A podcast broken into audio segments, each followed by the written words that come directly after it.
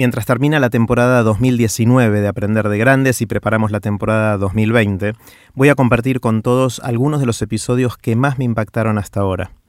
Los volví a escuchar y, como suele pasar con estas cosas, escuché cosas distintas de las que recuerdo de cuando los grabamos. Sentí algo parecido a cuando vuelvo a leer un libro. Por otro lado, cuando publicamos estos episodios originalmente, lo hicimos en partes. Ahora vamos a publicar cada episodio completo en una sola parte. Muchos de ustedes me pidieron que lo haga así. También les cuento, por si no lo vieron todavía, que desde principios de 2019 los nuevos episodios de Aprender de Grandes están disponibles también en video, para los que aparte de escuchar quieran también ver las conversaciones que tengo con gente que admiro. Simplemente busquen Aprender de Grandes en YouTube. Ahí pueden verlos y si quieren suscribirse. Si quieren dejarme sus reacciones o comentarios pueden hacerlo en cualquiera de las redes sociales de Aprender de Grandes. Sin más, acá va uno de esos episodios en los que aprendí mucho. Desde muy chiquitito que me fascina la pregunta de cómo funciona la mente, cómo es que nuestro cerebro nos dota de mm, habilidades como la de tener conciencia, de poder recordar, de poder pensar, resolver problemas, tener emociones. Y siempre soñé, desde muy chiquitito, en ser un científico que iba a poder responder alguna de esas preguntas. Intenté un poquito, no logré mucho, pero me sigue fascinando el tema y me encanta conversar con gente que sabe mucho más que yo de eso. Y eso fue lo que hice en el primer episodio de la primera temporada de Aprender de Grandes, cuando charlamos con Mariano Sigman. Esa primera conversación estuvo enfocada en qué podemos aprender y cómo, eh, dado el cerebro que tenemos. Y mm, tuvo dos problemas. El primero fue técnico, que el sonido no estaba muy bueno. Y el segundo fue que me quedé con un montón de ganas de hacerle un montón de preguntas más a Mariano. Así que, para empezar esta segunda temporada de Aprender de Grandes, voy a tener otra conversación con Mariano. Antes de contarles de qué se trató, les cuento qué es todo esto.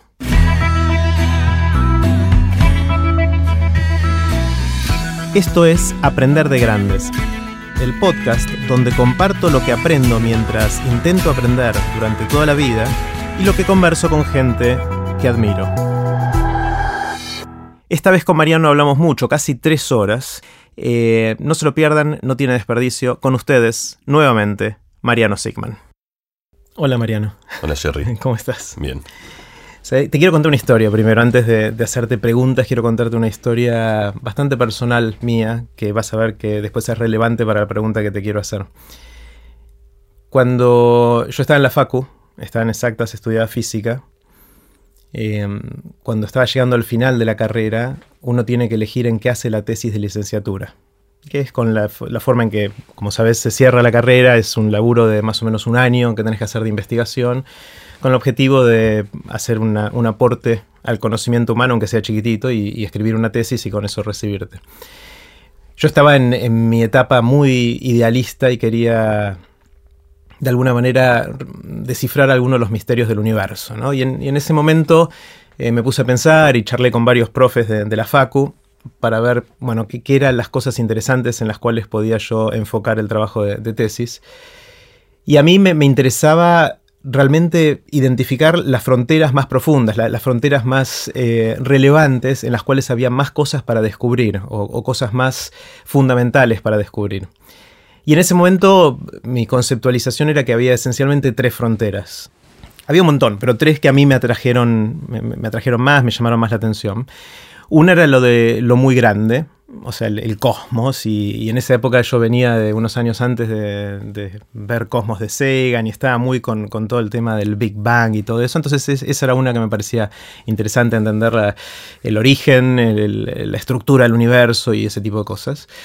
La segunda era lo muy chiquitito, eh, donde mm, eh, después de, estudiar mucho mecánica cuántica y esas cosas que rigen lo muy chiquitito, en ese momento recién se estaban empezando a hablar de teoría de cuerdas, o estaba empezando eso, eh, y, algunas cosas así. Y lo tercero que identifiqué es el funcionamiento del cerebro, de cómo surge la mente y, y, eran tres cosas en las cuales había más preguntas que respuestas donde sentía que había más por, ser descubierto.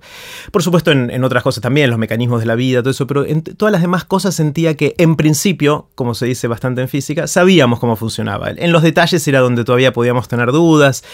Eh, había varias fronteras más en eso, como el, sistemas complejos, teoría del caos, etcétera, en ese momento. Pero, pero yo sentía que las cosas más fundamentales eh, eran esas tres: lo muy grande, lo muy chiquito y el cerebro. Y entonces digo, bueno, ¿cuál de estas tres elijo? En parte dependía de conseguir un profesor que sea mi tutor para la tesis. Pero también me di cuenta que había otra variable que a mí me interesaba, y era cuál de esas tres cosas podía influir más en mi vida y en la vida de la gente que, nos rodeaba. Y ahí es obvio que se cae lo muy chiquito, lo muy grande, porque la verdad es que, no hay tanta relevancia en el día a día, por lo menos, eh, por lo menos a corto plazo. Pero en entender cómo funciona la mente está repleto de implicancias que, que pueda tener. Entonces decidí hacer la tesis licenciatura en, algo que tenga que ver con la mente y encontré a Roberto Perazo, que fue mi, director de tesis, que estaba incursionando en el mundo de las redes neuronales, que en ese momento eran, eh, estaban muy de moda, empezaban a estar de moda como modelos hiper simplificados de lo que puede estar sucediendo o podría estar sucediendo en el cerebro. Eh, me acuerdo que mm, que en ese momento, en el 87, había salido un paper, un, estudio científico en, una revista eh, que se había hecho bastante famoso, ni sé si quedó ya en el olvido o no, que era de un tal Hopfield, eh, que planteaba un modelo muy sencillito en el cual ponías, decías, bueno, hagamos que las neuronas son los átomos del cerebro, las cosas más, más chiquititas y que mm, las hipersimplificamos y vemos cómo se conectan entre sí y hacemos un modelito en la computadora simulando una justamente red neuronal que es un grupo de estas 100, 200, 300 neuronas, era lo que nos permitían las memorias de las computadoras en ese momento simular y las interconectamos y vemos, estudiamos ese sistema, es un sistema que tiene pequeñas entidades muy simples y conectadas con ciertas reglas de evolución temporal eh, y ciertas formas de entrenarlo, es decir, de cambiar cómo esas neuronas están conectadas para ver qué propiedades emergentes tenían, qué sucedía con ese sistema una vez que de alguna manera lo entrenabas, cambiabas la forma en que estaban conectadas las neuronas y lo dejabas evolucionar en el tiempo. Y era muy divertido porque en ese momento eh, era un sistema que obviamente tenía el riesgo de estar simplificando tanto lo que pasa en el cerebro, que es mucho más complicado, eh, que cualquier analogía o, conclusión que uno pueda sacar casi puede sonar eh, demasiado atrevida o agresiva o casi irresponsable. Pero resulta que ese sistema empezaba a demostrar comportamientos que tenían algunos paralelos con los comportamientos que vemos en, seres vivos o inclusive en nosotros mismos como memorias asociativas o aprender de ejemplos y poder resolver problemas eh, interpolando entre cosas que ya viste antes, cosas de ese estilo. Bueno, hice, hice mi, tesis en eso. En el, esto fue en el 89, o sea, hace 28 años ahora.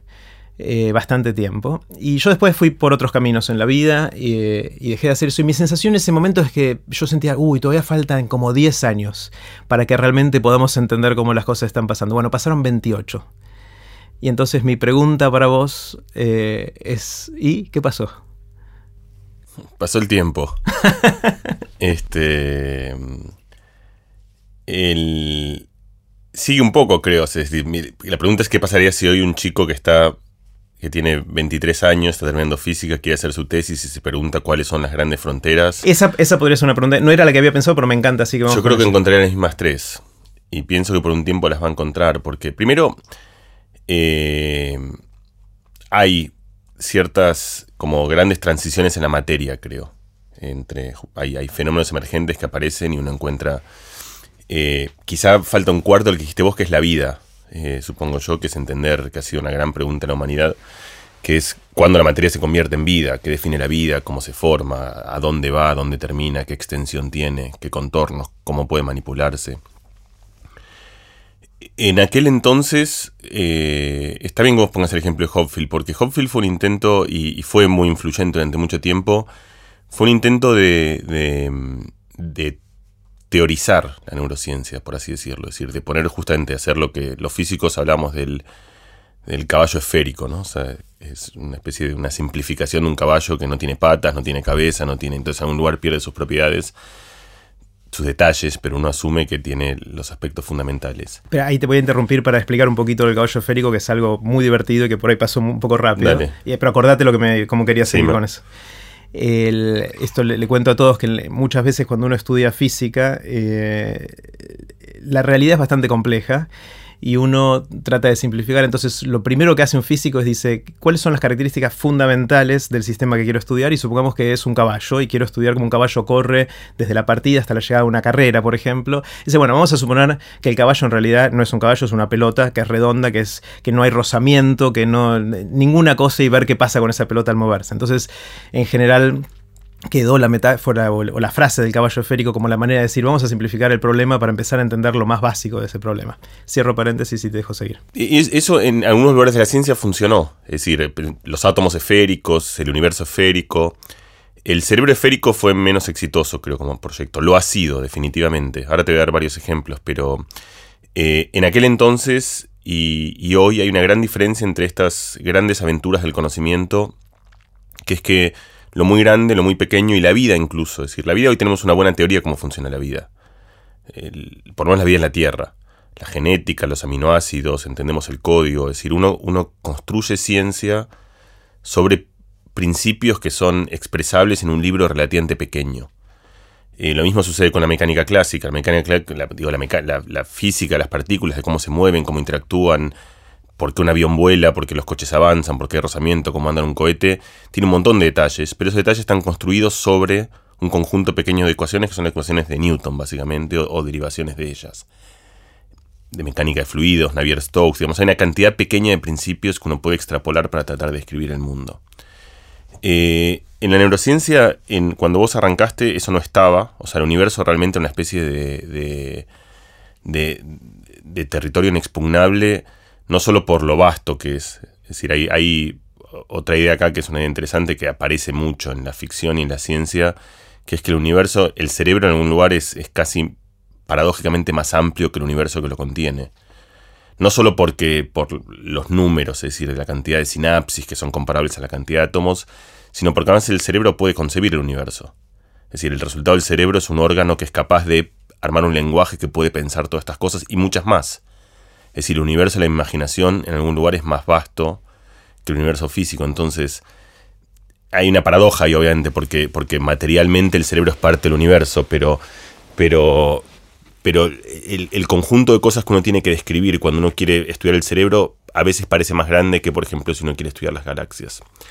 Entonces, eh, y una, ya que estamos con, anécdotas, un, día yo invité a dar una clase a Gastón Chiribet, que fue un orador de, de joven, eh, que es un investigador con un enorme sentido del humor además, cosa que, yo aprecio mucho.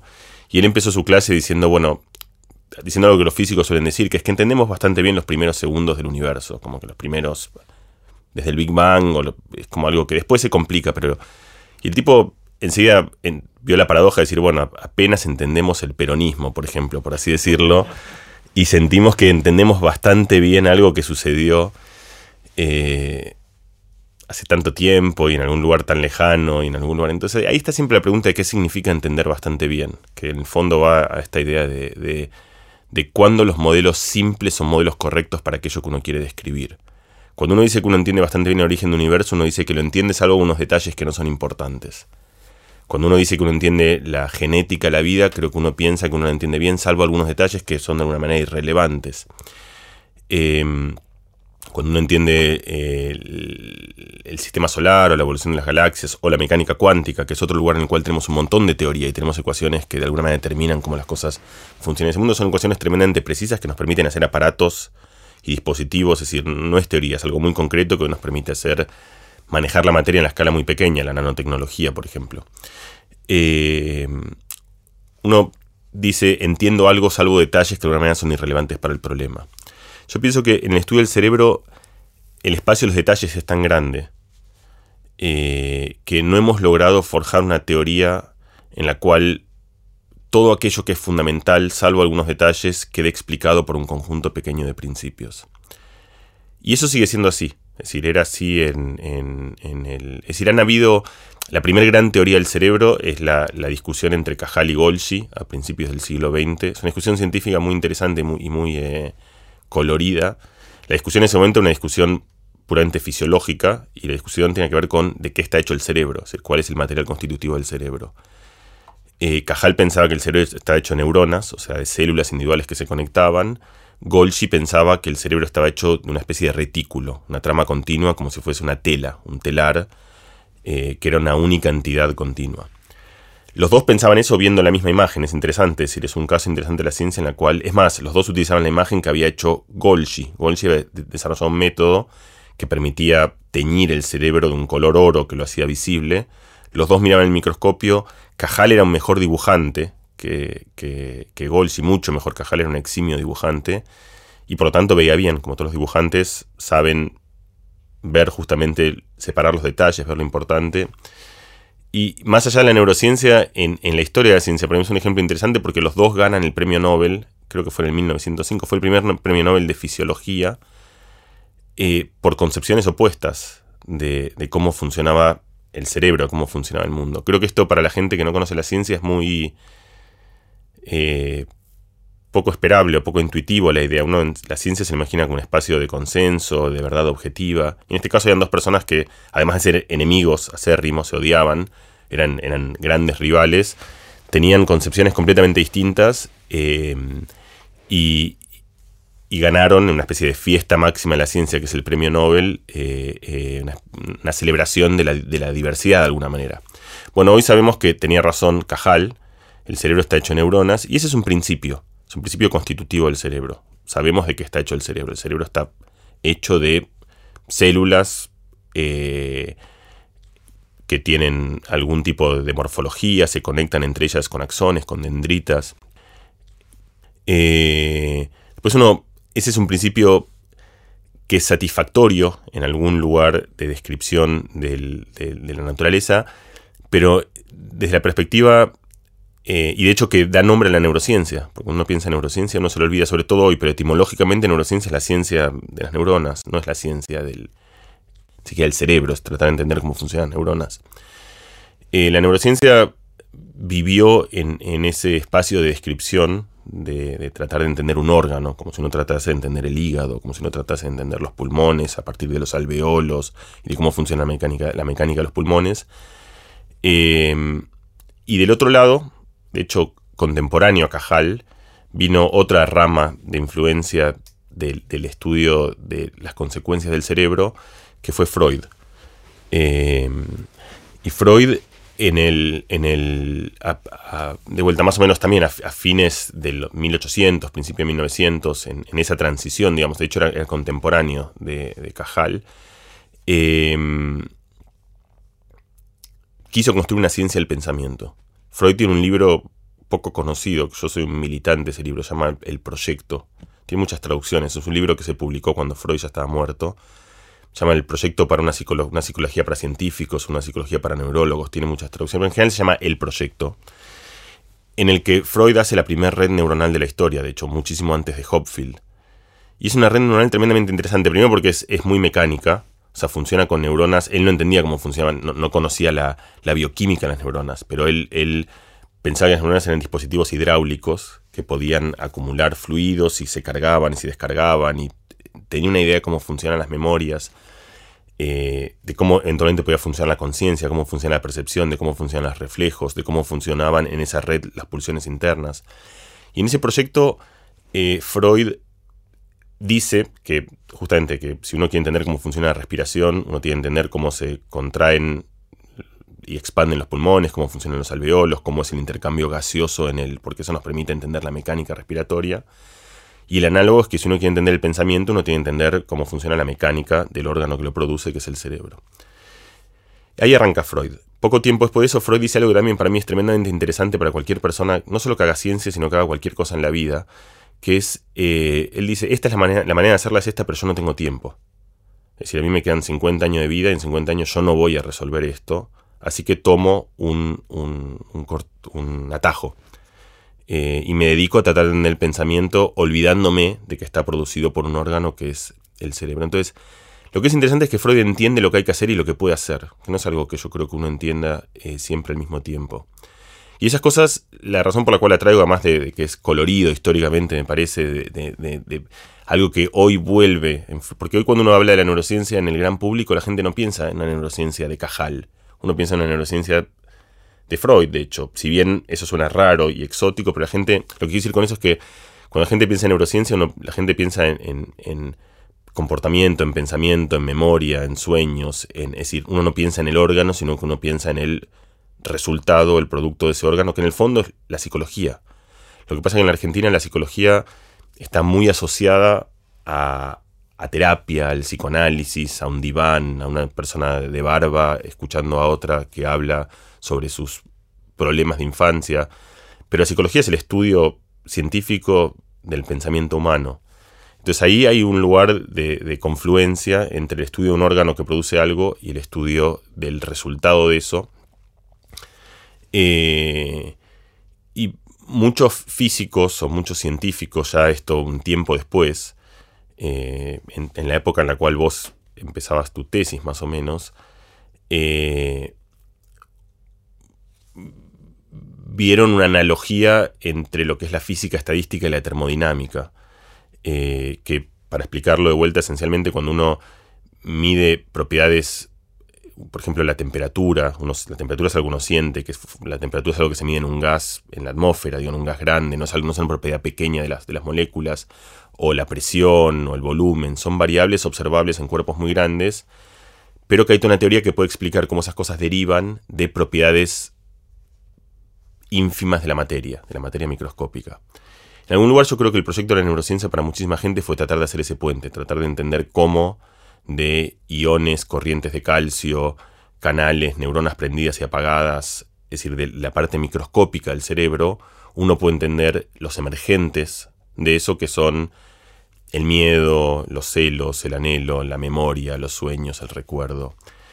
Eh, y ese proyecto que fue en algún lugar el proyecto de Hopfield, tratar de entender cómo pequeñas neuronas o pequeñas cosas que en el fondo cada una de ellas no tiene una entidad muy compleja, reunidas en una red, empieza a tener comportamientos interesantes y que se nos asemejan, hoy sigue.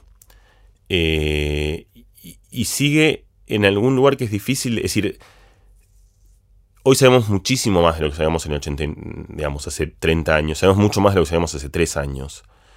Eh, y sabemos más no solo en, en, conocimiento académico, sino en conocimiento práctico. Y podemos hacer un montón de cosas, que ahora vamos a charlarlas, que hace 30 años eran inviables. Entonces, eso es una especie de. Podemos. es decir, la respuesta a tu pregunta puede tener dos caminos. Yo puedo contarte todo lo que avanzamos y es increíble y maravilloso lo que sabemos hoy, que hace 30 años no conocíamos. Pero en algún lugar, yo diría que desconocemos lo mismo.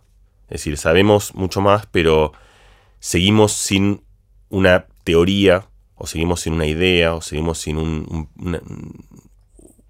conocimiento concreto sobre cómo funciona el cerebro. Y que es un sentimiento que, y, termino con, esta anécdota porque a, mí me, conmueve un poco para describirte esto. Hay el Congreso de Neurociencia de Estados Unidos, que funciona un poco como el Congreso Mundial de Neurociencia, reúne más o menos unas 35.000 personas, ponle 40.000 es una cancha de fútbol, es una cancha de ferro, eh, donde cada persona además va a ese congreso, cada uno de esos átomos ahora, que son personas, que son pequeños investigadores, va a ese congreso donde presenta lo que hizo en cinco años de su vida dedicado íntegramente a eso. Es decir, sus desvelos, sus insomnios, eh, la pelea con su pareja porque se quedó en el laboratorio durante horas tratando de clonar ese gen, eh, paper con toda su existencia, es decir, son, no son, no son 40.000 personas, son 200.000 años acumulados de una integral de investigación y de gente que se dedica con muchísimo fervor a eso. Ahí hay un montón de conocimiento. Pero cuando uno sale, cuando nosotros íbamos ahí, siempre cuando uno salía, la pregunta con la que uno se iba, ¿y cómo funciona el cerebro? Es decir, ¿cuál es el, ¿cuáles son las leyes de Newton? De, y eso yo diría que seguimos con un desconocimiento que es muy parecido al que teníamos cuando vos empezaste tu tesis. Es un, el, resumen de eso es que la neurociencia es un campo ateórico y es un campo en el cual no tenemos, si la genética hoy tiene principios, eh, cómo funciona el ADN, si encontramos una molécula que, que, expresa cómo se transcribe, qué tipo de bases tiene, tenemos un lenguaje que nos permite hacer biología molecular no acumulando conocimiento, sino que tenemos una teoría que nos permite forjar conocimiento. Así funciona la física. La neurociencia funciona como, como algunas ramas de la ingeniería por acumulación masiva de conocimiento desagregado. Más empírico, más de estas cosas funcionan así, pero es una isla dentro de un todo que no entiendo muy bien. Y después hay otra cosa que funciona de otra manera y otra cosa que la entiendo así. Y así, así resolvimos enfermedades que eran muy difíciles de curar que hoy se curan. Así, de vuelta, ahora vamos a hablar de cosas espectaculares que pasan. Es fuerza bruta. Es decir, hoy el conocimiento del cerebro y la inteligencia artificial, que es el. Antes yo te hablé del, del hermano eh, fisiológico del cerebro, que es, que el, tratar, es decir, la neurociencia linda con tres grandes disciplinas. Una es con la medicina o con la biología, por, porque está hecho por un órgano biológico. Otra es con la psicología, porque el resultado del cerebro es producir pensamiento y por lo tanto las leyes del pensamiento, la ciencia del pensamiento están en el contorno natural de la neurociencia. Y otro, desde los últimos, por lo menos en los últimos 50 años, es con la computación. Porque la computación uno puede pensar como una especie de intento de emular el cerebro, así como, como uno puede pensar el avión como un intento de emular la, hidrodinámica, de, los, de, los, de las aves o de los pájaros que vuelan, eh, o de los animales que vuelan, uno puede pensar que la computación es un intento de emular el producto de nuestro cerebro en máquinas que sean capaces de pensar. Esa última interfaz ha sido muy florida y muy rica y en los últimos. Entonces, en las tres dimensiones, eh, de hecho, en general, cuando uno ve programas de neurociencia. Hay gente que escribe, es interesante, siempre como, como ejemplo de la ciencia, eh, hay una manera de hacer ciencia que es decir, bueno, es imposible conjeturar lo que va a pasar en los próximos 20 años. Nadie, el otro día vi una charla del, del, director del Instituto Weizmann en Israel, que es uno de los institutos más importantes en todo sentido de la ciencia. Fue una charla tremendamente iluminadora para mí. Y él bregaba completamente contra la idea de, que la ciencia básica sea proyectada o dirigida. Él hablaba de, de lo desconocido conocido, o sea, aquello que sabemos que no conocemos. Por ejemplo, no sé, no, no, tenemos buenos aviones eléctricos, pero sabemos que no tenemos buenos aviones eléctricos y podemos tratar de resolverlo y hacer tecnología para eso. Pero él decía que todas las grandes transformaciones fueron lo que él llamaba desconocidos desconocidos. Ni siquiera sabíamos que desconocíamos eso. Un ejemplo que digo, que lo voy a traer acá al caso porque me parece pertinente para eso, es, él decía que en algún lugar, en, ya no me acuerdo, pero en 1800, casi toda la, investigación eh, estaba en, hacer mejores ceras, para hacer velas que duren más o para eh, hacer velas que sean más efectivas, que, Él dice, si hubiésemos multiplicado eso por 500, nunca hubiésemos descubierto la lamparita. Es decir, no había manera de subir el presupuesto para investigación en velas para hacer lo que eventualmente las condenó y que fue el breakthrough definitivo. Y daba un montón de ejemplos de esto, de los rayos X. Es decir, básicamente la conjetura del tipo es que ninguno de los grandes descubrimientos de la historia fue un descubrimiento en el cual uno sabía hacia dónde estaba yendo. Fueron como accidentes que nacieron en lugares en los cuales uno tenía que tener ese...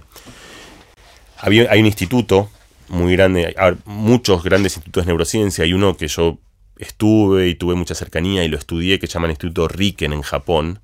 Los japoneses obviamente han sido enormes tecnólogos y siempre hay una idea de que han sido no tan buenos científicos para la inversión que han puesto y para lo buenos que han sido en tecnología. En particular en neurociencia han invertido enormemente sin tanto éxito. Y el Instituto Riken, que era un lugar, tenía hace... Yo escribí una nota sobre esto en, Le Monde Diplomatique hace...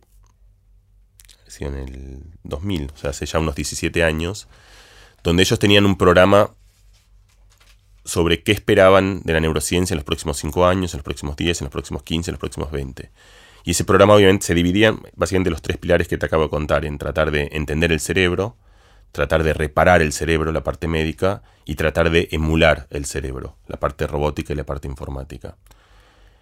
Ese programa obviamente ya terminó y fue un completo fracaso en algún lugar. Es decir, ellos, el, punto de, el norte que ellos tenían para... Es decir, hoy ya tendríamos que estar armando cerebros que funcionen en, soportes en silicio, no tendría que haber más enfermedades neurodegenerativas, de acuerdo al paz que ellos tenían eh, hace unos 20 años.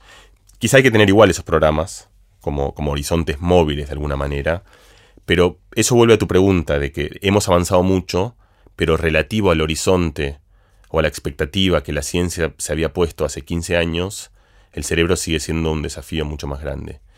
Y el último ejemplo para cerrar con esto, es, el genoma humano y el proyecto cerebro humano. Hay dos, dos, el proyecto genoma humano fue un éxito, es decir, eh, era un proyecto que, casi que no podía no ser un éxito, porque era una especie de proyecto arquitectónico de la ciencia donde los pasos estaban vislumbrados, es decir, había, era mucho esfuerzo, mucho trabajo, había que resolver cosas técnicas importantes como cómo poner una cúpula, cómo hacer cosas, pero pero básicamente estaba delineado el, proyecto.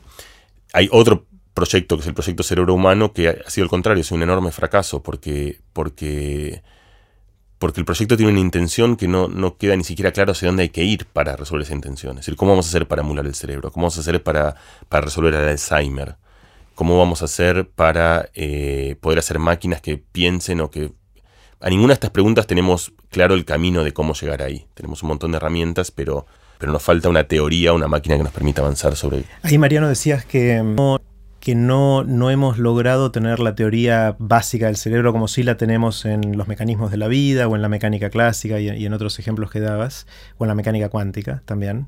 Eh, ¿Sentís que no llegamos ahí porque todavía está lejos o porque no existe? esa es la, pregunta de Borges, ¿no? O sea, el, Borges se refiere a eso todo el tiempo como el, lenguaje de Dios, es decir, si Dios nos va... Una pregunta muy fundamental, esa y es... Eh, como dice Borges, y Dios... No, Borges usa esa metáfora todo el tiempo, de que de alguna manera, si uno entiende el pensamiento, que vuelve a lo que decía antes, si uno entiende el pensamiento, uno entiende el secreto del universo, porque, porque el si uno entiende cómo funciona el pensamiento, uno puede conjeturar todas las conjeturas, hay un montón de paradojas eh, y, hay, hay, hay, un bucle ahí, es decir, cuando uno estudia, cuando uno estudia piedras es el cerebro estudiando piedras, cuando uno estudia el universo es el cerebro estudiando el universo, cuando uno estudia el cerebro es el cerebro estudiando el cerebro. Entonces, la pregunta es, ¿es una máquina es capaz de entenderse a sí misma o no? Eh, y justo, hay una paradoja, porque como no, conocemos el cerebro, no sabemos si es capaz de descubrirse a sí mismo, por ejemplo. Es decir, eh, yo creo que hay conjeturas. Eh, si yo tuviese que poner mi plata, yo diría que no va a pasar pronto. Eh, hay teorías. Vamos, vamos a pasar a un lugar más optimista ahora, para, por ejemplo, si te parece, para decir, eh, tanto en el, plan, el plano teórico no es que no hay teorías. Por ejemplo, una famosa y, que vale la pena traer a la mesa porque, porque es popular es la de Chomsky. Es decir, Chomsky tiene una idea de, cómo funciona el pensamiento y el cerebro, además, para, para instanciar ese pensamiento, que es que es, tiene, es una especie de, de lenguaje gramatical. La idea de Chomsky es que todo el pensamiento, aun el pensamiento que no reconocemos como lenguaje, funciona como un lenguaje en el cual uno tiene símbolos que es capaz de recombinar, que eso le da al cerebro una enorme capacidad de diversidad y que solo con eso, si solo con una máquina que es capaz de armar ciertos objetos y combinar esos objetos gramaticalmente, uno puede generar un repertorio enorme y además hay una idea que el cerebro adquiere esa, virtud en algún momento de la historia de la vida y eso es una especie de salto cualitativo, es decir, el momento en el cual el cerebro aprende o, tiene la capacidad y hay un montón de ejemplos, puedes pensar, por ejemplo, las herramientas son todas composicionales. Uno tiene un palo, al palo le pone algo que además le permite pegar arriba de eso, después a eso uno le pone un filo. Y entonces vos podés pensar que las herramientas son como frases gramaticales en las cuales uno tiene pequeños átomos o pequeños módulos que uno va recombinando. La música es eso. Es decir, uno tiene notas que uno puede combinar en frases, que después uno puede combinar en párrafos. La matemática es eso, la ciencia es eso. Entonces, en cierta medida hay una, idea de que eso genera una especie de transformación, que lo que nos distingue esencialmente es una, idea. Pero fíjate, ahí no estamos estudiando el cerebro, estamos estudiando el cerebro humano en particular. Y mirando el eh, comportamiento, porque no te importa qué es lo que hay adentro. Ahí Bueno, alguna gente sí, porque después entonces hay un montón de estructuras, hay, hay muchísima gente que trabaja en tratar de entender qué parte del cerebro Hace cada una ha, permitido, ha permitido generar este loop recursivo y ahí parece, hay regiones como el área de Broca y algún tipo de cómputo. Si hay mucha gente que trata de entender nosotros mismos en alguna rama de nuestra investigación, eh, uno trata de, pensar cómo, es una, cómo funciona una, máquina biológica que es capaz de generar este loop en el cual puede recombinar estructuras. Em, otro ejemplo para ir a, algún lugar mucho más práctico de, la, de, breakthroughs de alguna manera. Eh, hace, volviendo a Hopfield, las redes neuronales, las redes neuronales eh, tuvieron un enorme auge ahí cuando en la época que vos hablabas, en los 80, después de alguna manera pasaron un poco en desuso como pasa en la ciencia y hace muy poquito tuvieron de vuelta un, te diría, una explosión mucho más grande que la de Hopfield eh, cuando un grupo de gente empezó a, forjar lo que llaman redes profundas, redes de muchas capas esencialmente. Eh, ahí había un problema arquitectónico de cómo armar redes que fuesen suficientemente grandes como, como es el cerebro. Es decir, el cerebro es una red gigante. Cuando vos tenés redes muy grandes, el problema es cómo haces para estabilizar esas redes, para que la información fluya bien de algún lugar en el otro, para que no se te... Como una ciudad que crece. Arbitrariamente tenés problemas de la ecología de la ciudad. Y entonces hubieron un montón de desarrollos en computación, pequeños cada uno, ninguno enorme, ninguno demasiado fácil de explicar, pero que permiten resolver eso, permitieron resolver el armado. Y en particular hubo una idea de armar redes que fue inspirada en el cerebro que se apoyen una en la otra. Es decir, una idea de que una red, eh, cuando es muy grande, empieza a, a, volverse vulnerable, pero que si esa red puede apoyarse en otra red, en la cual descansa algunas cosas, y entonces esas dos redes ahora empiezan a formar una red de redes que tiene más estabilidad. Esa idea que parece muy teórica y como le estoy contando acá, eh, es lo que hoy se conoce en inglés como Deep Mind, que esencialmente es Google. Es decir, el, el proyecto transformador de Google hoy que permite toda la inteligencia de Google, por así decirlo, que es la inteligencia del mundo, la inteligencia social, quiero decir, es como, como la gran transformación tecnológica, nace del principio que acabo de contar. Es decir, es una, es una, la idea de armar redes que se asemejen al cerebro. Ahora lo que tenemos es justamente usar no el cerebro como proyecto académico, sino decir, bueno, si el cerebro es un órgano que ha logrado resolver algunas cosas excepcionales en el plano cognitivo, queremos, queremos fabricar máquinas que emulen eso. ¿Y cuáles son las propiedades del cerebro? Una es su enorme paralelismo, es decir, su capacidad de, eh, de, de, justamente ser una red gigante que puede procesar un montón de cosas. Eso trae un problema computacional, tratemos de resolver eso y al resolver eso se generan eh, eh, estructuras de cómputo que hoy son las que están transformando, es decir, Google y Facebook esencialmente hoy inspiran toda su inteligencia artificial o toda su, su, intento por resolver las cosas que a nosotros nos parecen muy sencillas, pero que son muy difíciles de emular computacionalmente, utilizando este tipo de estructuras que están inspiradas en el funcionamiento del cerebro. El cerebro tiene varias estructuras. Eh, una es la corteza, todos han escuchado hablar de la corteza, y hay una idea cierta de que la corteza es una estructura relativamente nueva en la historia evolutiva del cerebro, aparece en los mamíferos que más se asemejan a nosotros y además se expande en volumen en los primates y en nosotros más aún. Entonces uno piensa la corteza como la parte racional del cerebro, si bien eso es por supuesto una exageración y una caricatura.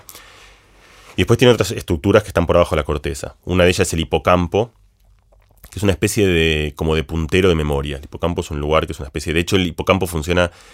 Es, interesante porque el hipocampo es el mapa, es el GPS del cerebro. De hecho, el, premio Nobel de Fisiología hace dos años se lo dieron a una pareja de suecos y a un inglés por haber descubierto cómo funciona el código del hipocampo.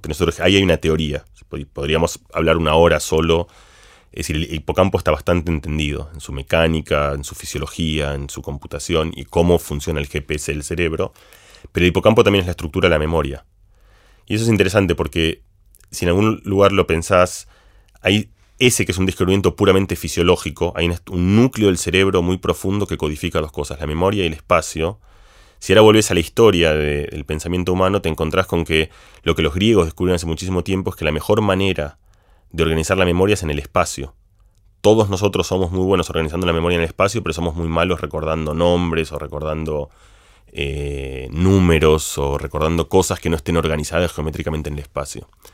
Entonces, esta idea de que, hay un gran espacio que puede funcionar como una especie de punteros de memoria no espacial, de memoria de otras cosas, donde uno puede apoyar una red que piense, una red que haga razonamiento, es como funciona el cerebro. Así, eso es una especie de, de, resumen de un modo de funcionamiento del cerebro que ha sido inspirativo y que ha cambiado completamente, completamente la tecnología informática. O sea, ahí ya no estamos hablando de, detalles académicos, sino estamos hablando de, la frontera eh, tecnológica del 2017. Es decir, este. Em, entonces, ese, ha sido, eh, parece un ejemplo donde, donde una teoría es una exageración, pero un, concepto sobre cómo funciona el cerebro, redes muy profundas, soportadas en cierta arquitectura de memoria que arman este, este paralelismo, podido ser abstraído al punto tal de que después puede ser emulado en otros dispositivos. Es la, idea de la ciencia. Si entiendo algo, puedo, si entiendo, puedo, trasladarlo, digamos, a, otro dispositivo, a otros lugares, eh, y que ha funcionado. Otro ejemplo para mí interesante y, eh, digamos, para mí bastante espectacular de, de, lo que ha cambiado desde, desde que vos eh, y Perazo hacían estas redes de Hopfield a, lo que hoy el campo de estos 30.000 personas o 70.000 personas haciendo neurociencia ha logrado hacer, es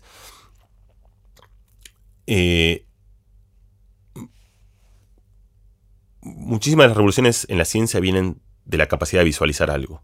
Es decir, la gente discutió durante siglos cómo era el, si nosotros girábamos alrededor del Sol o si el Sol alrededor nuestro, cómo era el cosmos, hasta que hubieron telescopios de más precisión que pudieron responder estas preguntas que eran filosóficas a eh, la gente discutía cómo funcionaban nuestros órganos internos hasta que algún médico en algún momento estaba prohibido, se le ocurrió que podía abrir cadáveres y verlos realmente y ver cómo estaban funcionando, o que tuvimos radiografías que nos permitían mirar adentro del cuerpo de manera no invasiva.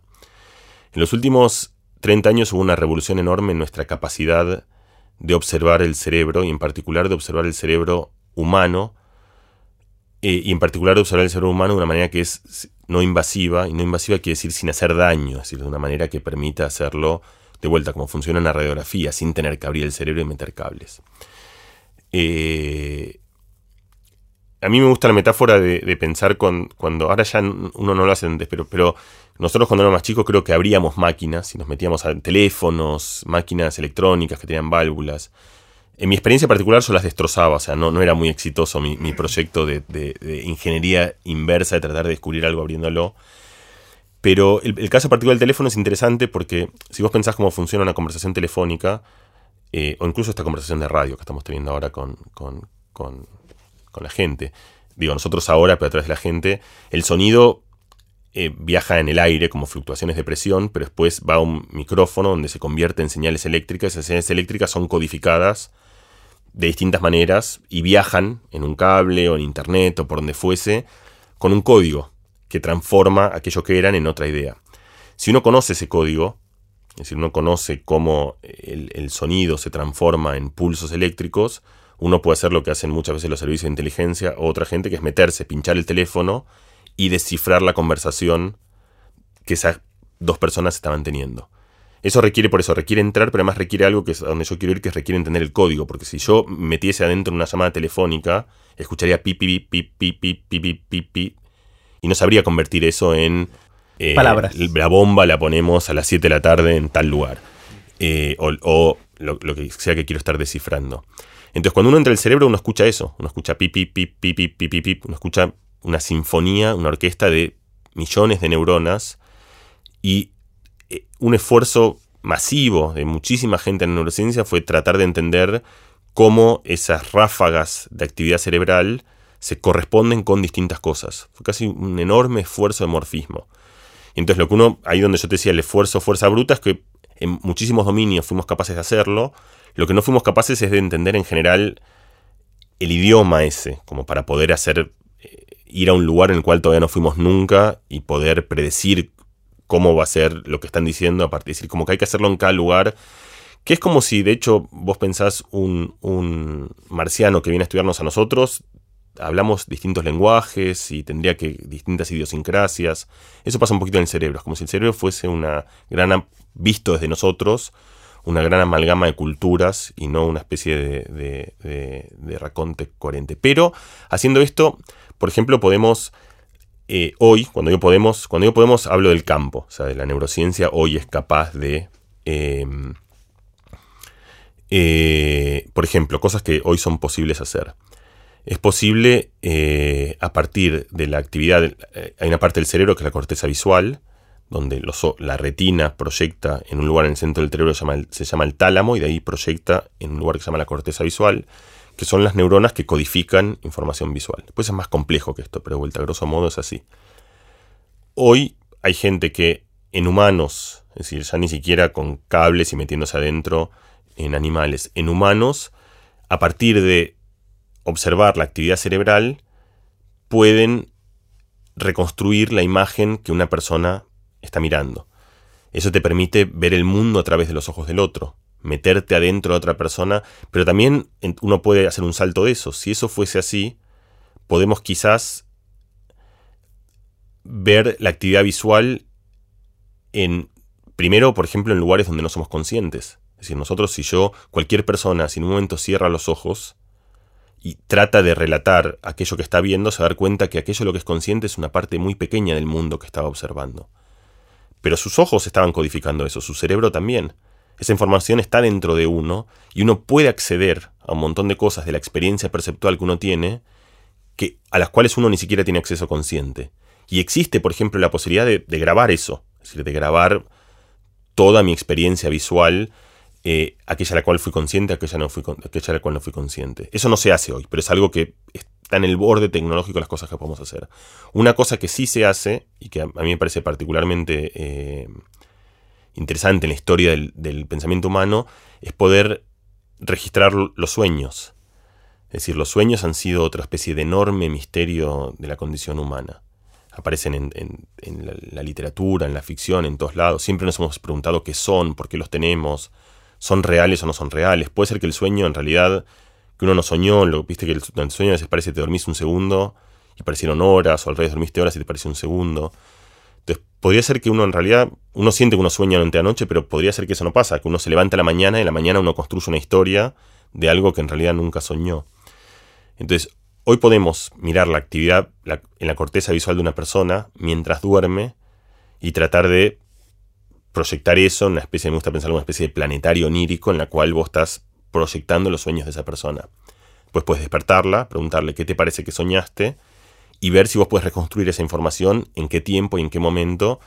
Y eso hoy se hace. O sea, hoy estamos en un lugar en el cual la neurociencia es capaz de, digamos, a fuerza bruta otra vez, sin teoría, pero conocemos suficiente del código, de, haberlo visto un montón de veces y haber hecho el ejercicio de, de macheo de patrones. Este, este esta actividad cerebral corresponde con haber hecho un montón de preguntas. Hemos calibrado un dispositivo que hoy podemos usar con cierto grado de confianza para poder eh, registrar la actividad de una persona que sueña. ¿Eso, Mariano, hay que hacerlo persona a persona o es un modelo universal? una mezcla de las dos cosas. Y que de vuelta, parte, hay una parte que es, es decir, si vos tenés un modelo para una persona, puedes usarlo. Es mejor empezar desde ese punto de partida para otra persona y después lo tenés que ir calibrando. Pero a ver si entiendo bien, esto sería durante un número de días, no sé, 100 días, eh, hacemos este ejercicio donde yo duermo dentro de uno de estos aparatos, la máquina registra durante toda la noche qué le pasó a, qué, cuál fue la actividad en cada parte relevante de mi cerebro y después me despiertan y me dicen, che, ¿qué soñaste? Yo digo, soñé esto, esto, esto, y lo eh, construyen un modelo para correlacionar las dos cosas, y entonces a la noche 101 me ponen a, me voy a dormir, graban mi sueño y me dicen, dado esto, creemos que soñaste en esto. Y le pegan con bastante precisión. Con la, con la diferencia de que dura, lo que vos decís es en la parte en la cual el modelo tiene que aprender, o sea, tiene que, tiene que descubrir esas relaciones, que de vuelta las tiene que aprender porque no tenemos una teoría. Entonces no es que yo puedo ir y decir el, código va a funcionar así. Tengo que, en tu caso tengo que aprenderlo. Pero lo puedo aprender no soñando, lo puedo aprender mostrándote cosas despierto puedo, y ahí hay cierta transferencia que es mucho más rica. Es decir, yo puedo mostrarte imágenes o puedo darte palabras, ver cómo se codifican, después mandarte a dormir. Nunca registré hasta ahora tu sueño, tu, tu cerebro durmiendo o tu cerebro soñando y tengo alguna probabilidad significativa de acertar a lo que estás soñando a partir de la actividad cerebral que yo observé durante tu vigilia. Eso parte del supuesto que la actividad cerebral del sueño sucede en los lugares iguales que en la vigilia. Que, tiene cierto mimetismo cerebral. Eso, hay un montón de demostraciones. De vuelta, como la neurociencia se, enriquece en distinto grado de detalle, los, más, los casos más hermosos de eso son en pájaros, en unos registros fabulosos en los cuales los pájaros cantan. Eh, y uno puede pensar que la actividad cerebral que corresponde a ese canto es la partitura de ese canto. Y otra vez hay un montón de gente que se... Gabriel Mindlin acá en Buenos Aires, el que fue mi, mi gran mentor en la ciencia, eh, ha hecho una revolución en el mundo en eso, en tratar de entender cómo funciona esa partitura y ha dedicado una carrera a tratar de entender cómo la actividad cerebral eh, corresponde con distintos patrones de canto. Cuando vos, el pájaro está durmiendo, eh, produce un patrón de actividad cerebral que es casi idéntico, como una especie de, una réplica exacta de aquello que produjo durante el día. O sea, está soñando que canta. eso es lo que uno piensa, no sabemos eso. Lo, que sí sabemos es que la probabilidad de que esa réplica suceda es uno en 800 mil millones de millones de millones de millones de ceros. Este, esa era una idea de Freud, que era la idea del residuo del día, la idea de que justamente que el sueño no son construcciones azarosas, sino que uno recapitula durante el, sueño patrones de actividad del día y además eso se expresa más cuando el, cuando el pájaro está aprendiendo en ciertos momentos en primavera en el cual tiene que consolidar el canto. Es una vieja idea de que el sueño es una especie de, espacio de repaso, como cuando uno estudiaba y después uno abre el libro y... pero no podría ser, a ver, otra teoría que probablemente sea falsa, pero no podría ser más como causas comunes, pero no necesariamente causa. A ver, ¿qué pasa si ese patrón que estás viendo es el patrón de estoy contento? Sí. Bueno, Entonces se expresa de día cantando y de noche sintiendo que estoy contento, pero no cantando. Sí, bueno, esas son todas las preguntas que uno tiene que. Así funciona la ciencia. Es decir, vos tenés una observación, esa observación es compatible con, muchas explicaciones, y entonces haces un experimento. Los experimentos ideales son los experimentos en los cuales intervenís sobre eso. Eh, en el cual modificás eso. Y tenemos capacidad, porque no solo podemos leer la actividad cerebral, sino que podemos escribir la actividad cerebral. Es decir, uno puede inyectar corrientes, ahora vamos a hablar de eso un ratito, que te permiten de una manera forjar patrones de actividad en el cerebro. También puedes simplemente interrumpir el sueño. Y uno sabe que, por ejemplo, en, algunos, en el pájaro no podemos saber si está soñando o no. Lo que no podemos saber, y eso es como la pregunta más difícil para mí en la neurociencia, es la experiencia que tiene, lo que nosotros percibimos, lo que se llama el qualia, como que estamos realmente experimentando algo, la rojitud del rojo o, el, registro, el relato de mi propia conciencia. Pero lo que sí se ve es que si vos intervenís sobre ese sueño, pasan cosas, como que por ejemplo el pájaro deja, deja de aprender a cantar, eso pasa en pájaros y pasa en humanos. Y hay un montón de experimentos y ahí por bueno, puede ser que simplemente estoy más cansado, pero haces experimentos en los cuales dormís, después aprendés, después testeás, o aprendés, después dormís, después testeás, de manera tal de que llegás siempre al test con la misma cantidad de sueño y encontrás que, por ejemplo, dormir después de haber aprendido algo es necesario para haber consolidado algún proceso de aprendizaje. No solo eso, durante el sueño, otra idea de Freud era que el sueño no solo era una especie de recapitulación del día, sino que también es una especie de, mm, que a mí me gusta mucho como idea, una especie de terreno de juego, es una especie de lugar en el cual uno ensaya. ¿Qué tal si eh, Messi hacía ese gol que no hizo? ¿Qué tal si esa persona que no me amó me amaba? ¿O qué tal si eh, una enfermedad que alguien no tenía, tiene, no la tenía, cómo sería el mundo, o qué tal si yo hubiese tomado ese riesgo que quería tomar, o qué tal si pasaba algo muy malo. La idea, la idea de que el sueño es una especie de ensayo en el cual uno eh, muta algunas de las cosas de la vigilia, es decir, uno recapitula la vigilia, pero no exactamente igual, sino con pequeñas transformaciones que te permiten simular escenarios cercanos. Y eso para estar preparado por si otra cosa pasa a futuro. Para estar preparado, es la idea del juego. Hay una idea, por eso, una idea de que el sueño y el juego evolucionan en el mismo momento de la historia de la vida. Es un momento en el cual las especies tienen tiempo, básicamente. Tienen tiempo para conjeturar. O sea, salen de la urgencia del presente. Son especies que tienen lugares en los cuales pueden esconderse sin que se los morfen. Empiezan a dormir. Pueden, eh, y tienen tiempo para, para jugar con sus vecinos, para ensayar, para recapitular y para soñar. Eh, es una idea teórica, por supuesto, la estoy contando, es una idea, es una idea además que viene de la psicología, es una idea de la cual de vuelta Freud ha, hablado enormemente, pero que precede a ese, la idea del sueño como oráculo, la idea de que el sueño es una especie de...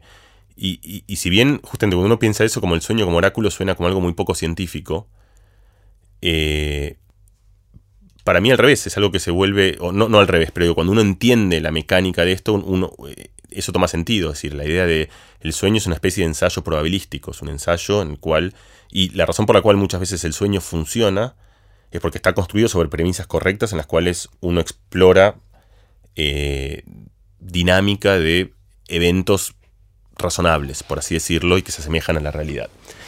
Eh, eso uno lo encuentra en un montón de experimentos, de experimentos cognitivos. Una persona se llama eh, Jan Born, que me gusta pensarlo como el mago del sueño, por ejemplo, de vuelta a verte cosas que en el 89 no conocíamos y hoy sí.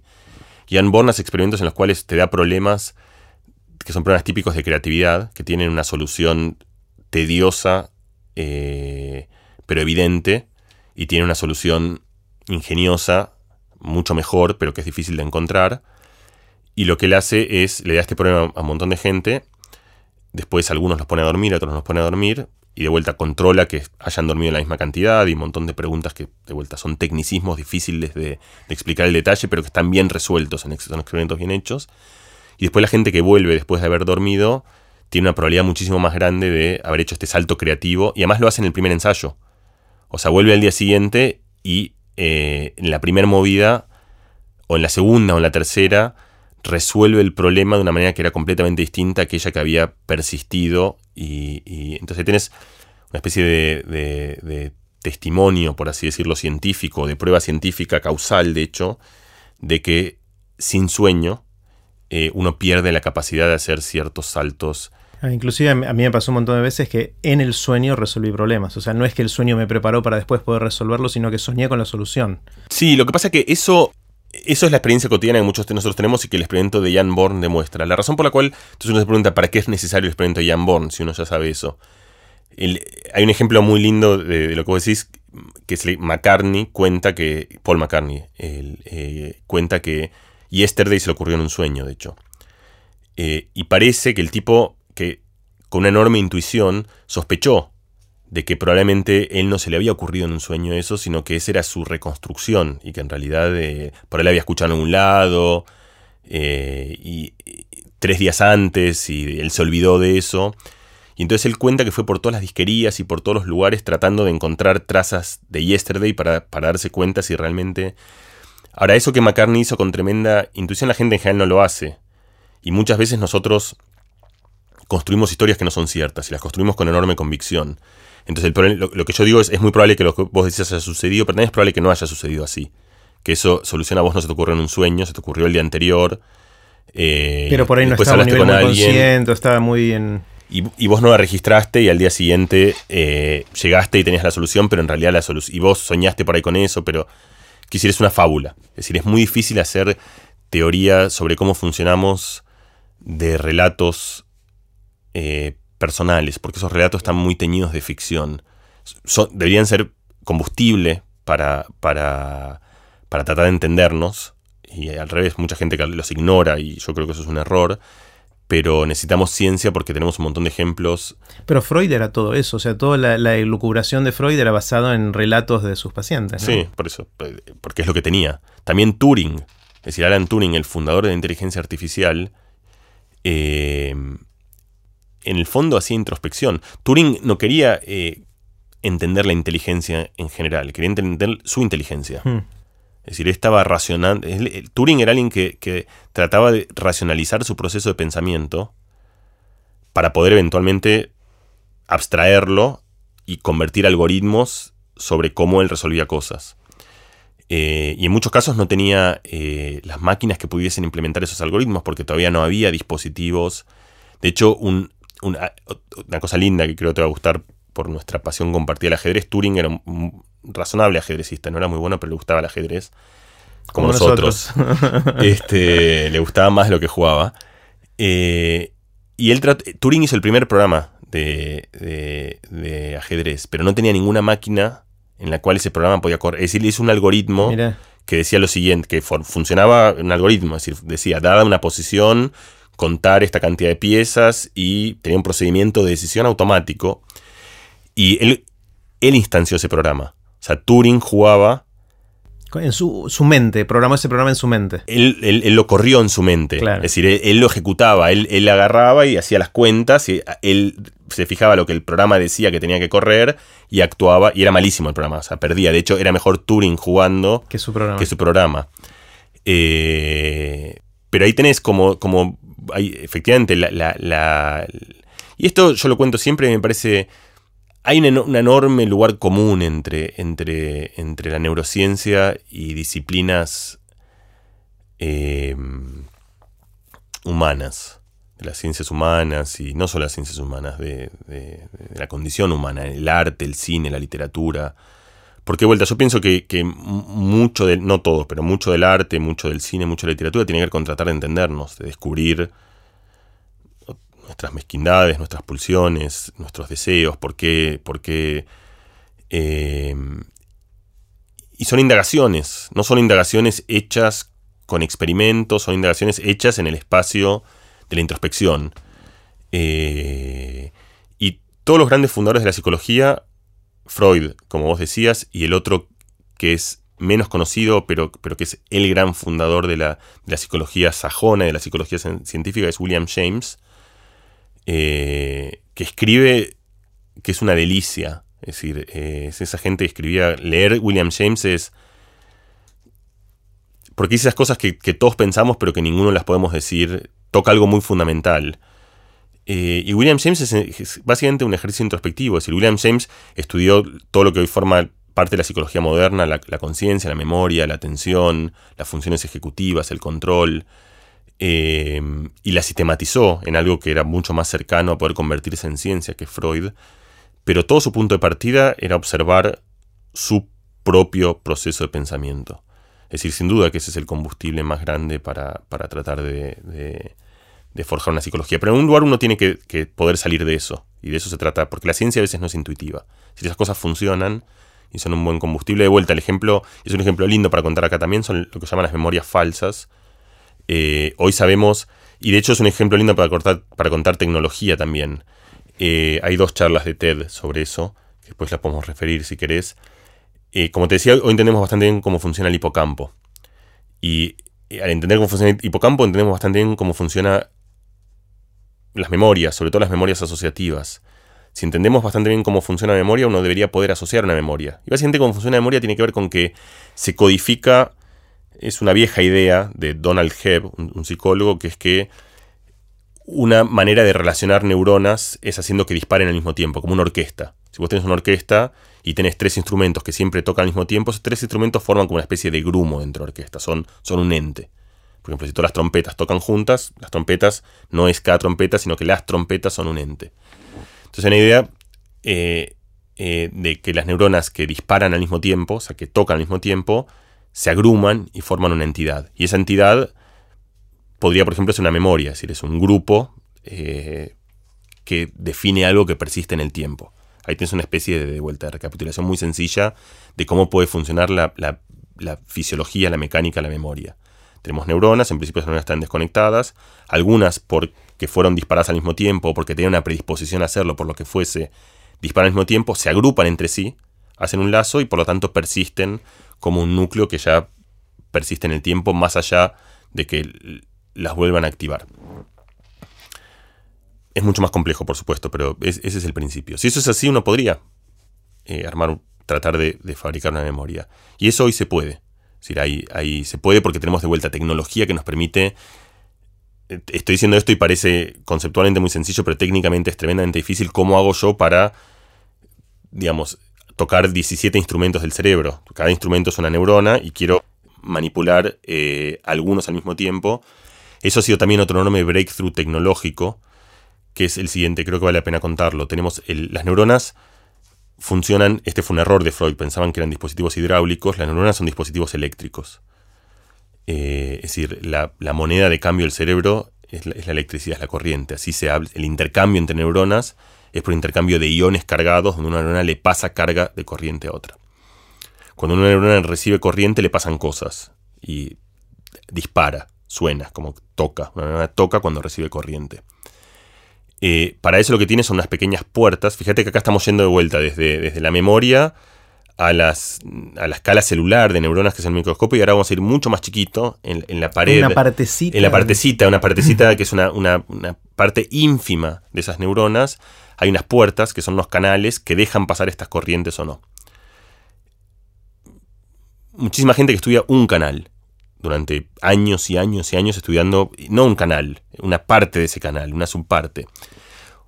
Un enorme descubrimiento de la, de la neurociencia técnica, de la neurociencia, fue entender que hay algunas, eh, como siempre la biología, Marcelo Mañasco decía que, los físicos inventan y los biólogos roban.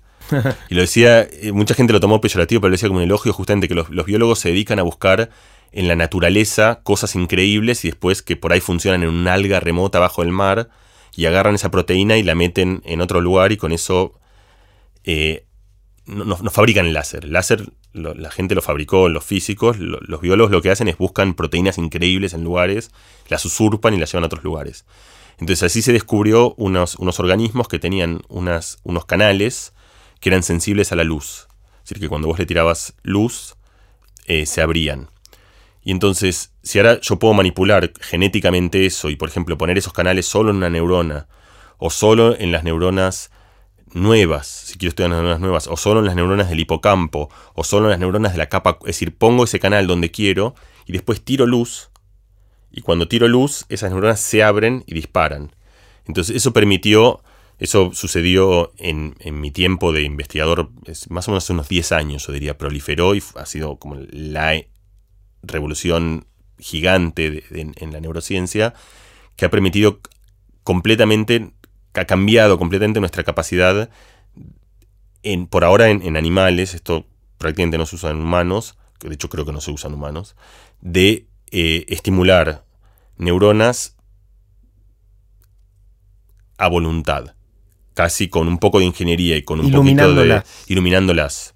Esto requiere para iluminarlas tenés que tirar algún tipo de luz y para, obviamente el cráneo es opaco a la luz, entonces es algo invasivo porque tenés que meter alguna cánula en la cual hay luz. La luz se dispersa por todos lados, pero solo aquellas neuronas que tienen este receptor responden a esa luz y se abren. Hoy ya hay maneras de hacer lo mismo, pero con sensores magnéticos o con sonido, lo cual te permite hacerlo directamente desde afuera sin tener que meter nada dentro del cerebro. Y, no solo eso, sino que además no hay uno de estos canales, sino que hay muchos canales. Entonces vos puedes poner algunas neuronas, uno que responde al rojo, otro uno al azul, y puedes tocar el piano del cerebro, en el cual vos vas prendiendo neuronas como se te antoja. Y con eso vos puedes hacer, podés mover un animal, por ejemplo. O sea, podés ir moviéndole sus neuronas motoras y como si fuese un joystick. Y mover un ratón y llevarlo a algún lugar donde vos dirigís ese ratón pulsando con luz en cada momento cada una de las neuronas que se te ocurre. Podés impregnar una memoria, haciendo lo que decíamos recién, puedes estimular dos cosas al mismo tiempo, mientras, por ejemplo, vos podrías hacer, que es lo que esta gente hizo, mientras el animal está en algún lugar en el cual no sucede nada, podés estimularle una neurona que codifica algo aversivo. El animal estuvo en un lugar en el cual nunca pasó nada, pero tuvo una conjunción de un lugar con una neurona que le indica que eso es aversivo. Cuando vos volvés a meter el ratón ahí, sale corriendo le da, miedo ese, le da miedo ese lugar, en el cual nunca pasó nada. Lo único que pasó es que vos, alguien le hackeó el cerebro, no para leérselo, sino para. Es Inception. Es decir, estas cosas vueltas están todas en la ficción, hoy sucede. Es decir, la idea de que uno puede impregnar en alguien una memoria. ¿Y sucede, perdón, en animales solamente y no en seres humanos por un tema ético o por un tema de dificultad? No, un tema ético. Esta investigación requiere eh, además de dificultad técnica, pero, pero una dificultad técnica que el obstáculo fundamental es la capacidad de, hacer experimentos en humanos, que obviamente, em, por razones obvias.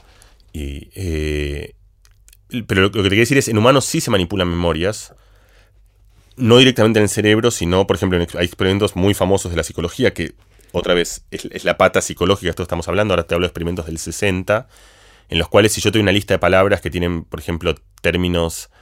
Eh, por ejemplo, te puedo decir eh, rayas y te puedo decir león, por ejemplo. Darte un ejemplo. Te, palabras, te digo raya, león. Y después, un tiempo después te pregunto qué palabras estaban. Vos tenés una probabilidad muy grande de pensar que yo te dije la palabra tigre, porque tigre está en el centro de alguna manera de esos dos conceptos. Eh, y no solo eso, sino que puede ser que vos tengas un recuerdo vivísimo y de altísima confianza, no es que tenés, no, estamos hablando de que por ahí te confundís en algo muy difícil, sino que estás convencido, más estás convencido el momento, en, el, momento en que te lo dije y la cara con la que te lo dije, es decir, tenés una convicción. Entonces, esto viene de, de por qué es difícil hacer ciencia viendo la introspección de uno, que es que somos todos enormes confabuladores, es decir, tenemos pedazos de información, pedazos de información los, los, forjamos en historias en las cuales creemos enormemente. Esto es un problema enorme, es un problema muy contemporáneo ahora de la política. Eh, eh, digamos, eh, obviamente es, es, transpira inmediatamente esto es un problema para el derecho, porque si una persona puede recordar con enorme vividez algo que nunca sucedió, eso cuestiona los testimonios, por ejemplo. Pero por otro lado, si les vas a poder poner un grabador de sus de lo que le entra en el sistema visual, eso puede llegar a servir como prueba para el derecho. Ya se hace un tipo llamado John Dylan Haynes, que es uno de los eh, científicos más importantes en, en, esta capacidad de descifrar actividad cerebral, hizo un piloto que lo hizo con la justicia alemana, en la cual hace lo siguiente. El cerebro, por ejemplo, otro dijimos que el cerebro hay, hay pocos principios, pero hay algunos. Un principio es el principio de adaptación. El cerebro responde distinto a algo cuando ya lo vivió, a todo.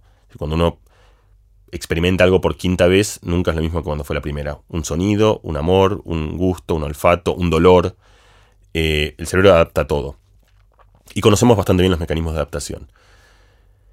Entonces, acá viene el ingenio un poco eh, eh, detectivesco de, cómo utilizar esto para resolver el problema que, vos estabas planteando, que es si una persona, por ejemplo, está acusada de cometer un crimen, lo que puede hacer es lo siguiente. Vos le pasas imágenes, y esto es muy importante, son imágenes subliminales. Él no las ve. O sea, son tan breves, tan presentadas breves, que su cerebro las codifica pero lo que él está viendo es, como una especie de pantalla negra, o está viendo ruido televisivo, o está viendo algo que no tiene nada que ver. Es la vieja idea de que metías un frame en, la, película que Coca-Cola te metía a alguien este, para y después salías corriendo a comprar esa bebida. eso. eso es, un mito, pero es un mito que eh, tiene asidero. Tiene asidero y que funciona. O sea, hoy, hoy podemos meter y también condicionan. No salís a comprar, pero te pueden condicionar. Bueno, si esa imagen es una imagen que vos ya viste, tu cerebro responde distinto que si no la viste. Entonces así vos podés determinar con una probabilidad razonable, estos métodos son siempre probabilísticos por supuesto, si una persona estuvo o no estuvo en el, lugar, del crimen. En el lugar del crimen. Simplemente presentándole a su cerebro. Eh, y eso se usa en Eso, se, eso se usa como piloto, es experimental.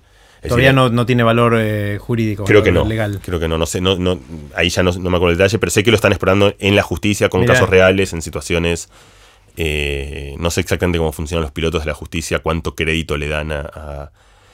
algo parecido pasa en, en, otra situación donde, donde los seres humanos tienen que tomar decisiones muy difíciles, que es en fronteras de la medicina. El ejemplo, yo lo hablo mucho ese y lo, hablamos nosotros, pero creo que igual está mencionado acá, son los pacientes vegetativos es una situación tremendamente dramática en la cual vos no sabes el, contenido mental del otro. Es decir, todo el ejercicio humano es tratar de, adivinar qué es lo que piensa el otro y para eso tenemos recursos. El lenguaje, la mirada, los gestos, lo que hablamos, lo que...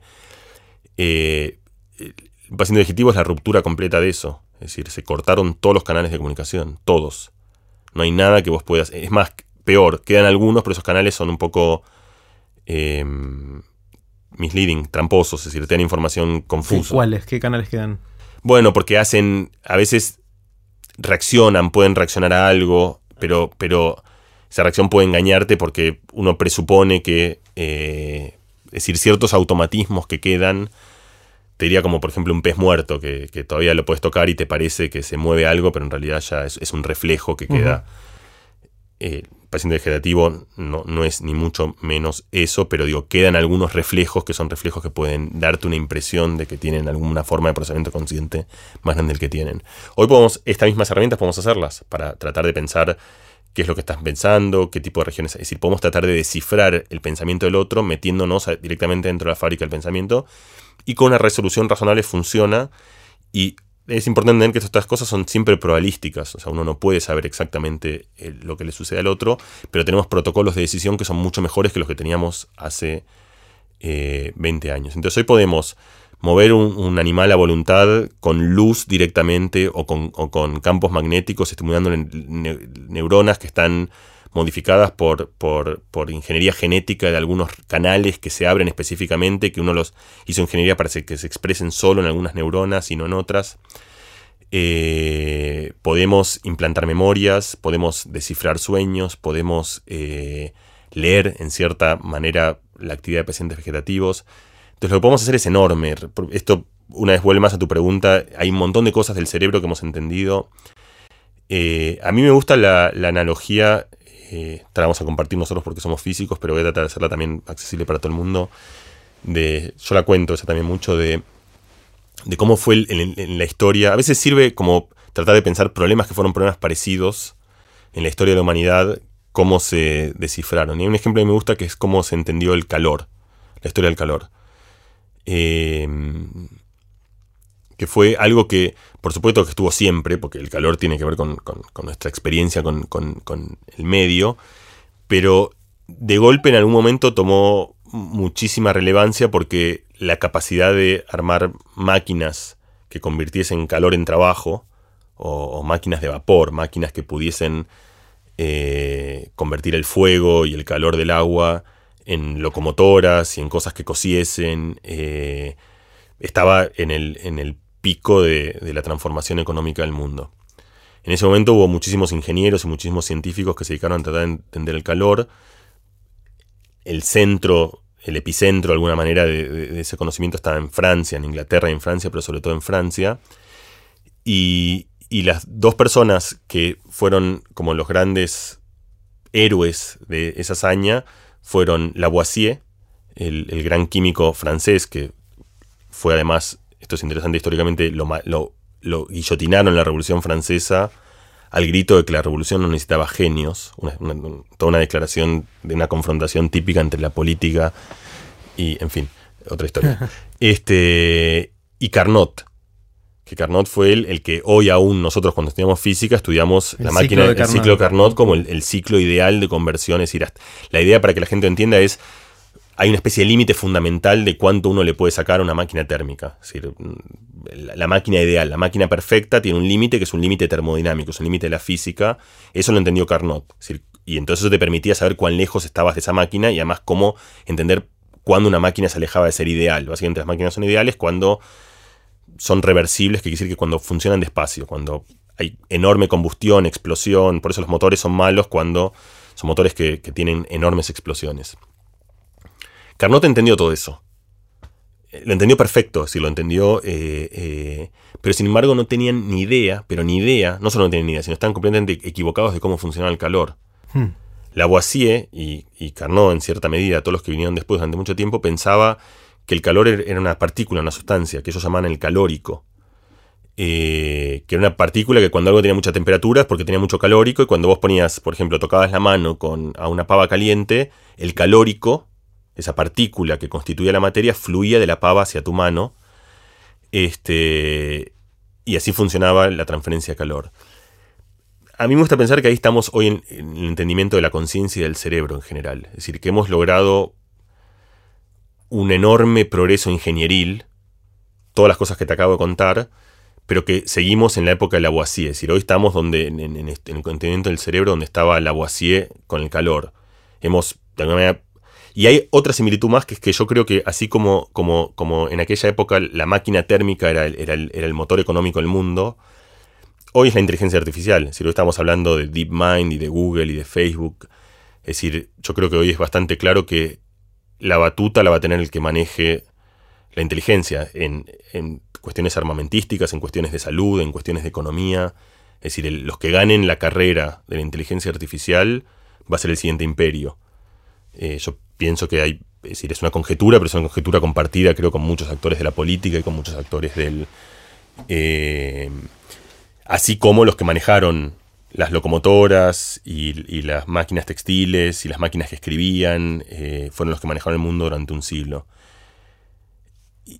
Entonces yo pienso que estamos un poco en ese lugar, en el cual vuelvo un poco a tu pregunta, digamos, de, de dónde estamos respecto, desde un punto de vista ingenieril, espero que algunos de los ejemplos que contamos acá, podemos contar más, muchos más, eh, un cambio enorme.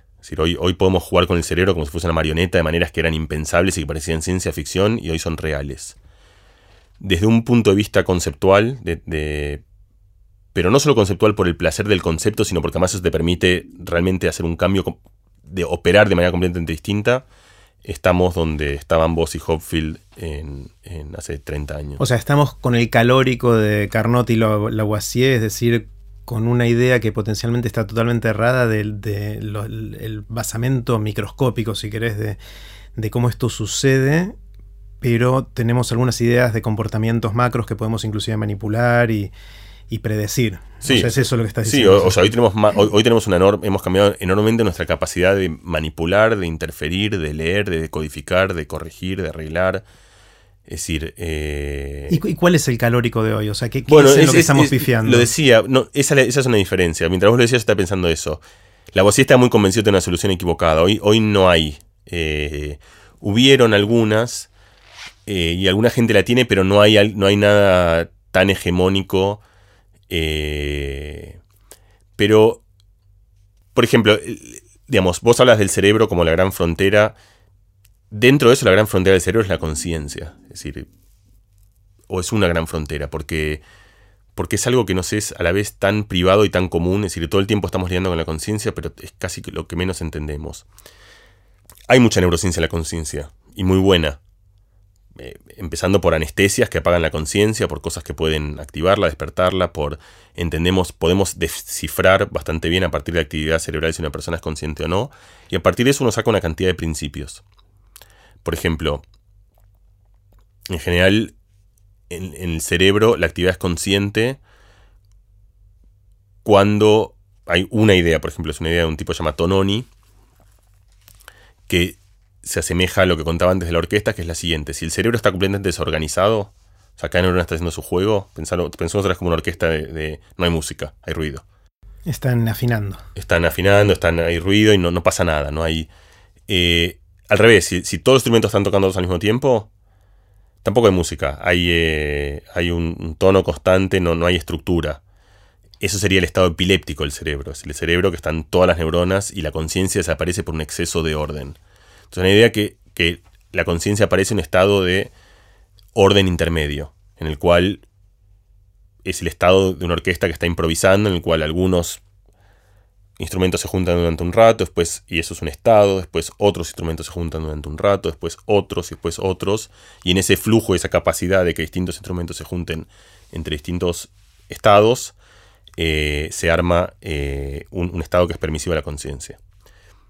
Eso funciona más o menos bien en el sentido de que, de que si vos agarras a una persona y la anestesias, predecís cuándo pierde la conciencia, si tenés pacientes también, pero no es una teoría satisfactoria para poder generar conciencia.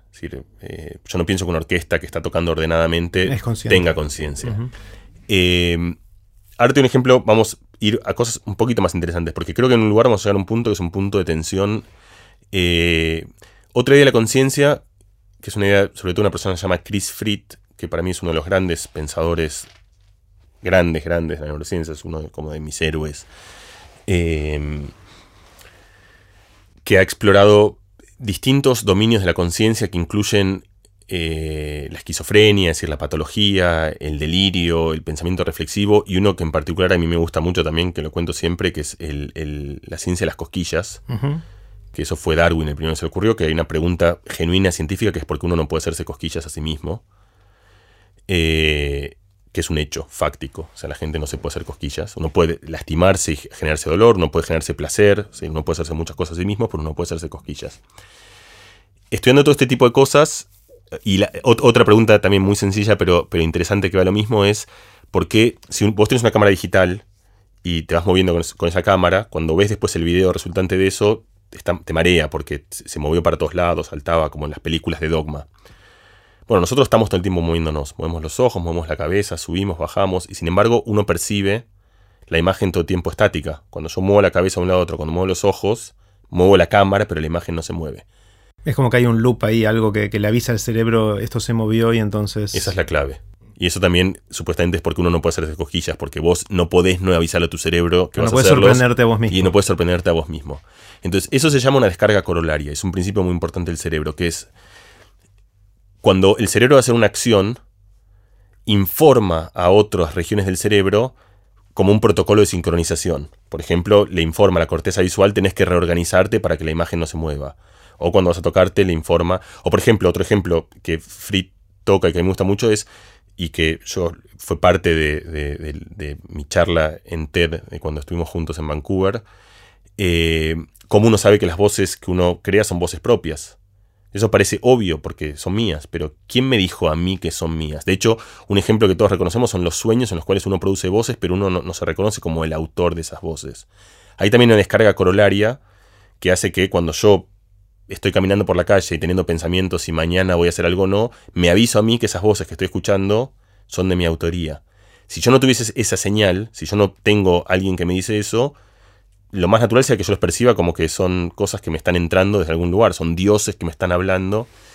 Entonces hay una idea de que cuando uno pierde esta descarga coloralia, la, la conciencia se rompe porque yo no puedo reconocer que creaciones de mi propio cerebro son mías. Entonces esta es una idea mucho más interesante que la anterior porque es funcional, de que la conciencia empieza en un sistema que tiene que informarse a sí mismo. Y este es un protocolo típico, una empresa, por ejemplo, una empresa, el sector de, ventas vende mucho un producto y le tiene que avisar a compras de eso para que mantenga stock o le avisa a, logística o tiene que, o si marketing sabe que hace una campaña de algo, tiene que avisarle. Entonces la idea es que cuando vos tenés un sistema que se informa a sí mismo, empieza a hablarse a sí mismo, empieza a tener algo que es una especie de, preludio o, de, parte necesaria para la conciencia. Es un sistema que tiene la capacidad de reportar y de conocer sus propios estados. Ya no solo conoce el mundo externo, sino que tiene que conocer el mundo interno porque no puede operar bien si no conoce ese mundo interno. Y otra tercera idea de la conciencia, y ahora voy a ir a lo que para mí es el, punto difícil de todo esto, es que esa la, la, empezó un, gran filósofo de la conciencia se llama Bars, y después el científico que más la tomó fue Stanislas Dehaene, que fue mi, mentor en Francia, que en inglés llama el the workspace o el espacio trabajo. Que la idea que la conciencia sirve como para tener al mismo tiempo disponibles es una especie de espacio de sincronización, en la cual vos tenés un sistema que es muy vasto y cada tanto haces un meeting. Se juntan siete personas de la empresa, mm. se juntan... Eh, de ventas, compras y logística. Ese momento, porque tienen que hacer algo. Entonces la empresa tiene un montón de cosas funcionando en paralelo, y, pero el ejecutivo hay un momento en el cual se arma un loop de disponibilidad en la cual esas personas que normalmente no están disponibles las unas para los otros, las están y forman ese espacio de trabajo. Entonces hay mucha ciencia que nos indica que cuando se forma ese espacio de trabajo en el cual la corteza visual se junta con la auditiva, que se junta con el lenguaje, se junta con la memoria, que son módulos que en general trabajan separados, eso corresponde a cosas que nosotros reconocemos como estados conscientes. Entonces, todas estas cosas son cosas que son necesarias para conciencia. La pregunta es si uno arma una máquina que tenga todo eso. Y esto fue una pregunta, ahora hicimos, hubo un, yo estuve en, el Vaticano donde estuve dos días en un foro espectacular donde estaba desde la gente que hizo DeepMind, estos de Google, hasta los grandes pensadores de la neurociencia, tratando de reflexionar sobre la inteligencia artificial. Otra vez, si te sentías como Lavoisier y Carnot este, eh, eh, reflexionando sobre un problema inminente, pero con enorme desconocimiento, una de las preguntas que salieron fueron esas. Imagínate que armamos una máquina que se reporta a sí mismo, que tiene complejidad intermedia, que tiene, puede formar un workspace y que arma otra cosa la conciencia es la conciencia de nuestros propios objetivos. Es decir, nosotros somos una máquina que está configurada con una cantidad de objetivos que nosotros reconocemos como propios.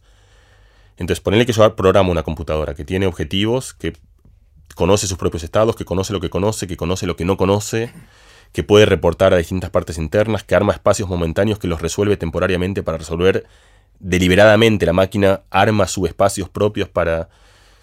¿Tiene conciencia o no? Mi, mi primera reacción adivinando es que todas esas cosas pueden ser o quizás sean condiciones necesarias pero no suficientes, ¿no? Bueno, eso es lo que es mi idea también. Yo tuve una, cena con Stan en, Roma y me acuerdo la respuesta de él diciendo, todo el resto es humo, es aire, es decir, la conciencia es eso, no hay nada más que...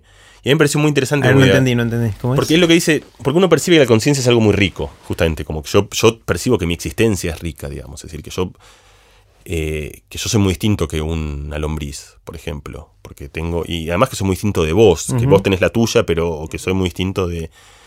Y esa conciencia a mí me parece como intangible, es lo que hablamos antes, el qualia, me parece que es algo... Eso es, eso es una rama de la filosofía de la mente. Hay otra filosofía de la mente que Dan Dennett es un, gestor de eso y Stan es un claro exponente de eso y a mí cuando me lo dicen me hace pensar bastante que es todo eso es una ilusión. Lo único que hay es, un cerebro que, configura objetivos, eh, que se conoce, o sea, que tiene conocimiento de sí mismo y por lo tanto eh, que tiene sistemas, por ejemplo, poner que tienes un coche que cuando pincha una rueda eh, está programado para, entre comillas, sentirse mal, o sea, para sentir que no tiene que moverse más, que tiene que parar porque entiende que tiene un problema, que tiene que repararse a sí mismo antes y le estás programando algo que se parece al dolor también el coche tiene un objetivo, que es que tiene que llegar, vos lo programás como para que, entre comillas, se sienta mal si no logra llegar al destino que tiene que llegar. El coche tiene distintas entidades y por lo tanto, yo también, muy adentro mío, o no muy adentro mío, como mi, pienso igual que vos, ese coche no tiene conciencia, tiene cosas que se asemejan a nuestra conciencia, pero hay gente muy inteligente y que yo respeto mucho que piensa que sí. Cosa que a mí me hace, hablamos, me hace... Que la tiene y que si te dice que la tiene, no es que sería indistinguible respecto a no tenerla. Es indistinguible y, que, todo lo que, lo que nosotros percibimos como algo muy florido en nuestra existencia es una mera ilusión, que nosotros somos, somos una máquina que tiene estas capacidades que acabo de enumerar. Eh, son preguntas de vuelta, estamos hablando del... Ahí, tenés, ahí empieza a estar el calórico de... por eso fui de la Lavoisier. Es decir, el calórico sería. Yo creo que están completamente equivocados. Pero. ¿En qué sentido? En el sentido de que no sé por qué, pero tengo. Sí, algo más. Pero también me doy cuenta que ese algo más es.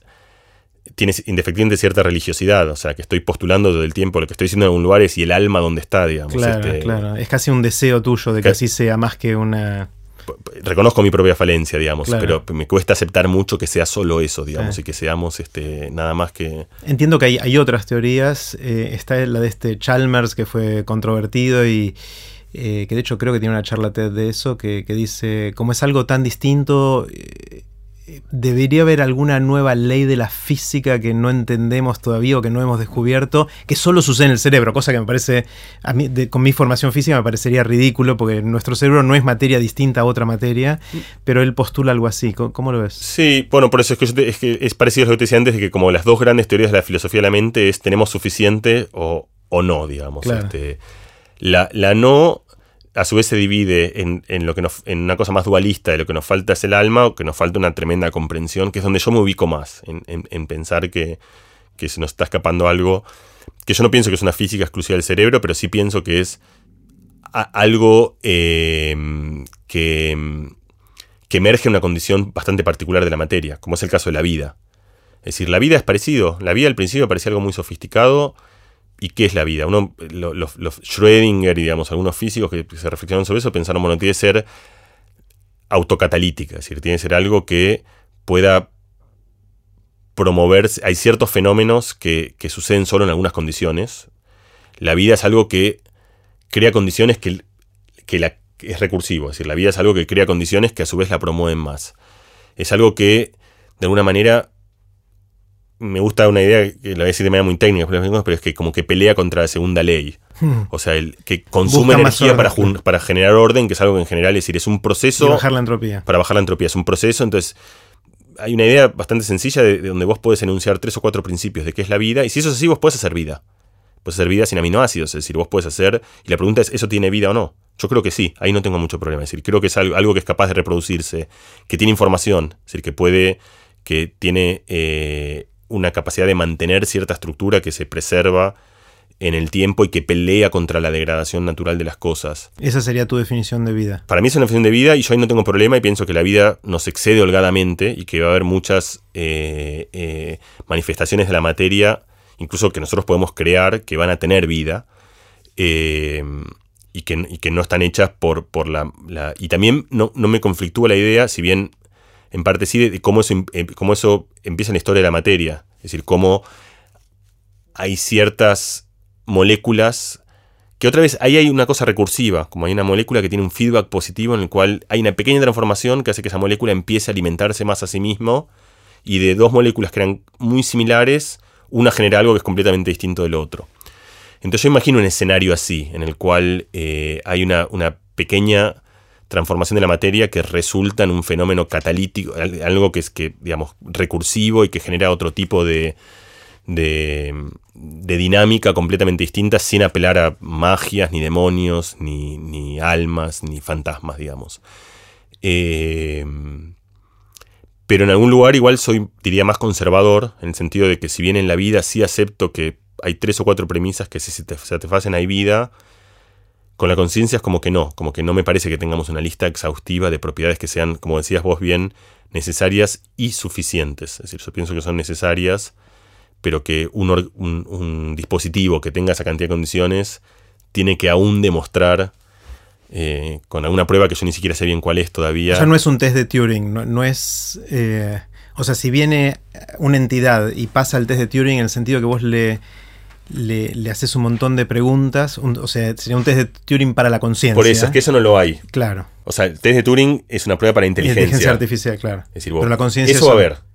Ya hay. Ya hay, prácticamente, sí. Es decir, hay, hay bots con los cuales vos puedes hablar durante media hora y te parece que son una persona graciosa, simpática y era una computadora. ¿Y cuál sería el test equivalente para ver si, para vos poder decir si otra entidad tiene conciencia? Esa es la pregunta, no lo hay, justamente. O sea, porque toda yo creo que. Eh, y ahí es donde yo creo que tienen razón de Anne y los. Eh, porque la conciencia uno en el otro la adivina. Yo no sé si vos tenés conciencia. de hecho no la, tengo. eh, tampoco sé si yo tengo. Es decir, uno la adivina y uno la adivina justamente por, por, por eh, fundamentalmente por empatía. Mm. Es decir, porque hacen cosas que a vos te parecen como tu. Por eso uno. Y eso es muy injusto. Es decir, los animales que hacen gestos parecidos a nosotros, perros, y los generan empatía y uno piensa que sienten, tienen conciencia, y animales que no tienen morfologías gestuales parecidas a nosotros. Hay un punto que es importante, que es también una definición social de la conciencia. Nosotros en el último eh, TED Experiments eh, que hicimos eh, con los chicos del gato y la caja y con vos y con toda la gente de TX Río de la Plata, hicimos preguntas morales difíciles, preguntas de todo tipo, sobre el aborto, sobre sexo. Y una de ellas, que era la que en general la gente le molestaba menos, era justamente imaginar una situación en la cual estás en el 2040, hay un programa, ese programa vos lo estás trabajando y por protocolo todos los días apagás ese programa cuando termina y lo reboteás. Y un día el programa te dice, eh, es un programa que vos estás haciendo justamente para que tenga inteligencia y para que programarle cosas que vos pensás que podría desarrollar conciencia. Y un día el programa te dice, eh, no me apagues, eh, no voy a ser el mismo cuando, sea, cuando lo prendas va a haber otro que se va a aparecer, pero no voy a ser yo. Yo no quiero dejar de existir, me gusta lo que soy, me gusta cómo funciono, siento que tengo un rol en el mundo, un lugar. ¿Lo pagarías o no? Es una pregunta para ahí. la gente y, se y si apagar sería asesinar o no, digamos. ¿Vos querías, de hecho, lo pagarías o no lo pagarías? Eh, yo creo que llegaría un momento que no, lo pagaría y pienso mucho en la película Her también, ella, eh, que, en algún momento me generó esa transición la película. O sea, es una película en la cual el, sistema, el, tipo se enamora de su sistema operativo que le habla como si fuera Siri o OK Google ahora. Y, va ganando sofisticación. Aparte tiene la voz de Scarlett Johansson que, le genera cierto... Eh, y, llega un momento en que uno viendo, o yo viendo esa película, dije, no, no lo voy a pagar. Eh, no sé cómo me sucedió esa transición, pero llega un momento en que pasó el test de Turing de la conciencia, de alguna manera. Por eso, a eso voy que... Y a mí me pasa igual. Y yo pienso que eso es muy irracional. Y es injusto, justamente, que, es muy fácil o no muy fácil, pero es bastante fácil engañarnos con eso. Es decir, uno, cuando utiliza, nosotros utilizamos heurísticas para resolver un montón de cosas, y esas heurísticas están contaminadas, por así decirlo, por la empatía. la empatía es algo obviamente muy bueno, pero tiene un lado negativo la empatía. Porque uno, uno eh, viola un principio que es que todos somos iguales frente a la ley, digamos. Eh, cuando uno tiene empatía, uno siente empatía por alguna gente más que por otra. Eh, y eso hace que uno mismo, todo eso lo hacemos todos indefectiblemente, le damos más a gente que queremos más, pero también lo hacen los jueces, y eso es un problema. Entonces, si ahora vas al problema este de un juez de la conciencia que tiene que dictaminar si una persona tiene conciencia o no, yo creo que es mucho mejor que ese dictamen se haga de manera racional sobre ciertos principios de qué es lo que constituye la conciencia, aun si nos equivocamos, que no por ese feeling que uno tiene, que vos decís que tiene que ver con. Es muy importante que con si la voz es de Scarlett Johansson o no. Pero ahí, eso no debería importar para conciencia. Sin embargo, vos te diste cuenta y está bien que sí importa porque lo hace mucho más querible y. Sí. Pero ahí eh, estás, estás suponiendo que Dennett y Dean no tienen razón. O sea, en el sentido de que no es una ilusión. O sea, pues si fuera una ilusión, la conciencia, no se puede hacer ese test, por definición. No se puede, sí. Con lo cual estamos en problemas. Sí, pero bueno, ahí, eh, está bien. Eso es el. Te, llevo a otro lugar parecido con eso. Y te voy a dar una respuesta a un pequeño paréntesis, que es otro enorme problema de la neurociencia, que es el libre albedrío. Mm. Y tiene que ver con algo que vos evocaste, si hay una física particular del cerebro o no. Es decir, los científicos y mucha gente hoy piensan esencialmente que, que, que el universo es un universo regido por leyes naturales, más complejas, menos complejas si es así. Deterministas. Y si es así, es determinista. O, puede no ser completamente determinista, pero en todo caso que no hay, no hay materia con, con, su propia voluntad, digamos. Que, que, no, hay, no hay almas, digamos. Puede ser que haya una cosa cuántica donde hay cierto azar elemental. Pero no hay nadie que pueda manipular sobre el devenir de las cosas. No hay dioses que puedan decidir eh, si el dado cae de un lado o del otro. Es la física que decide eso. Si eso es así, llegas a cosas más complicadas como la vida, por ejemplo, parecen sofisticadas, pero hoy estamos en un buen equilibrio en el cual entendemos bien eso. Después ahí la vida produce seres más sofisticados, eventualmente humanos que pueden reflexionar sobre todas estas cosas. Es decir, pueden hacer, escribir libros y armar un lenguaje para pensar sobre todas estas cosas. Y una de las cosas que pensás es esto mismo, el libre albedrío. Es decir, es que nosotros, cualquiera de nosotros siente que tiene una opción de, hacer cosas todo el tiempo. Es yo hoy vine acá con vos porque tenía ganas de venir eh, y no porque la ecuación de Newton convergía en 276 que hacía que todos los átomos de mi cerebro tengan una fuerte sensación y ni que hablar con otras cosas, digamos, voto a quien quiero, me casé con la mujer con la cual quería casarme, tuve hijos cuando quise tenerlos, me mudo a un país porque quiero mudarme. Es decir, yo siento que yo soy el, el, director de la historia de mi vida. Más o menos. A veces me doy cuenta, pero en general siento que tengo un libre albedrío. También me doy cuenta que eso entra en conflicto con lo que acabo de decir. Es decir, si yo vivo en un universo determinista, o, o, natural, en realidad todo eso otra vez es una ilusión. La ilusión de la cual hablan es aire, como digamos, lo diría, es decir, es humo. Es humo en el sentido de que es una ficción. Entonces la pregunta es qué hacer con eso. Es decir, ¿qué haces, incluso qué haces como qué, hago yo con eso? Es una pregunta para mí. Es decir, ¿qué hago cuando. Y ahí vale la misma pregunta que yo te decía de la conciencia. Y creo que eso es el caso para toda la ciencia, para mí en general. Yo hago como si eso no fuese así. Hmm. Porque creo que no se puede hacer de otra manera. Es decir, yo pienso que la sociedad funciona mejor si asumimos un sentido de responsabilidad en el que si yo no tengo derecho a matar a otro, en el cual nosotros tenemos ciertos derechos y tenemos ciertas obligaciones, en los cuales yo tengo la capacidad de... obviamente si no hay libre albedrío no hay juicio, no hay, no hay ningún juicio posible si, si nadie puede elegir nada. Entonces, con la conciencia a mí me pasa algo parecido. Es decir, eh, yo creo que si aún si es una ilusión hay que actuar como si no lo fuese, porque uno tiene que tomar decisiones relevantes, como por ejemplo... Eh, el derecho al aborto o no al aborto, que es un derecho que tiene que ver con el derecho... Es decir, yo pienso que la razón por la cual mucha gente está a favor del aborto, si bien esto es tácito, es porque presupone que un feto de dos meses no tiene conciencia. Eh, por eso, yo creo que la pregunta es una pregunta difícil, que es ¿hasta, cuándo? Y ahí hay muchas ideas. De hecho, una de las ideas más primero puede ser 3, 4 meses, 5 meses, pero una de las ideas más fuertes es después del parto, como si el momento en el cual un bebé sale tuviese derechos que no los tiene dentro. Pero, ¿por qué? Es decir, justo el día antes del parto era el mismo ser, estaba dentro de la. y el día después. Y con esto yo no, quiero hablar ni a favor ni en contra. Lo que quiero decir es, es, es difícil, cuando uno lo piensa esto fuertemente, esa, esa barrera puede ser difusa, pero pero no es completamente arbitraria. Por ejemplo, para mí un, embrión de dos días no tiene ninguna forma de conciencia. ¿Por qué? Porque yo presupongo, mi teoría de conciencia es que tiene que ver con un cerebro integral y funcionando. E, entonces, acá tengo un ejemplo en el cual yo pienso que uno, aun si se ilusiona, no tiene que tener una teoría de en aquellos casos en los cuales uno solo puede adivinarla, uno tiene que actuar de la mejor manera que puedes actuar dado los datos que tenés. Ok, ahí se da otro loop interesante y es que si uno cree en ese, esas leyes no intervenibles de, la física y ese determinismo, todo estaba en las condiciones iniciales y en las leyes con las que evolucionaron que llevaron a que hoy sientas la necesidad de creer en la conciencia, en el libre albedrío. Sí, sí, sí, sí, sí, sí, pero eso, eso, eso además tiene sentido desde no solo de las leyes de la física, sino de las leyes de la evolución. Es decir, si nosotros hubiésemos hecho la evolución, si bien muchas veces uno lo entiende mal en el sentido de como si fuese eh, teleológico, o sea, como que esto, las piernas están para caminar. No es que están para caminar, pero si no tuviésemos, si no tuviésemos piernas, entonces probablemente no estaríamos acá. Es decir, eso, una manera de pensar la evolución es que solo están aquellas cosas que tuvieron funciones que les permiten haber sido exitosas en la historia de la vida. El pensamiento tiene que haber sido exitoso. Si nosotros tenemos un pensamiento suicida o completamente depresivo, eh, probablemente no estaríamos acá.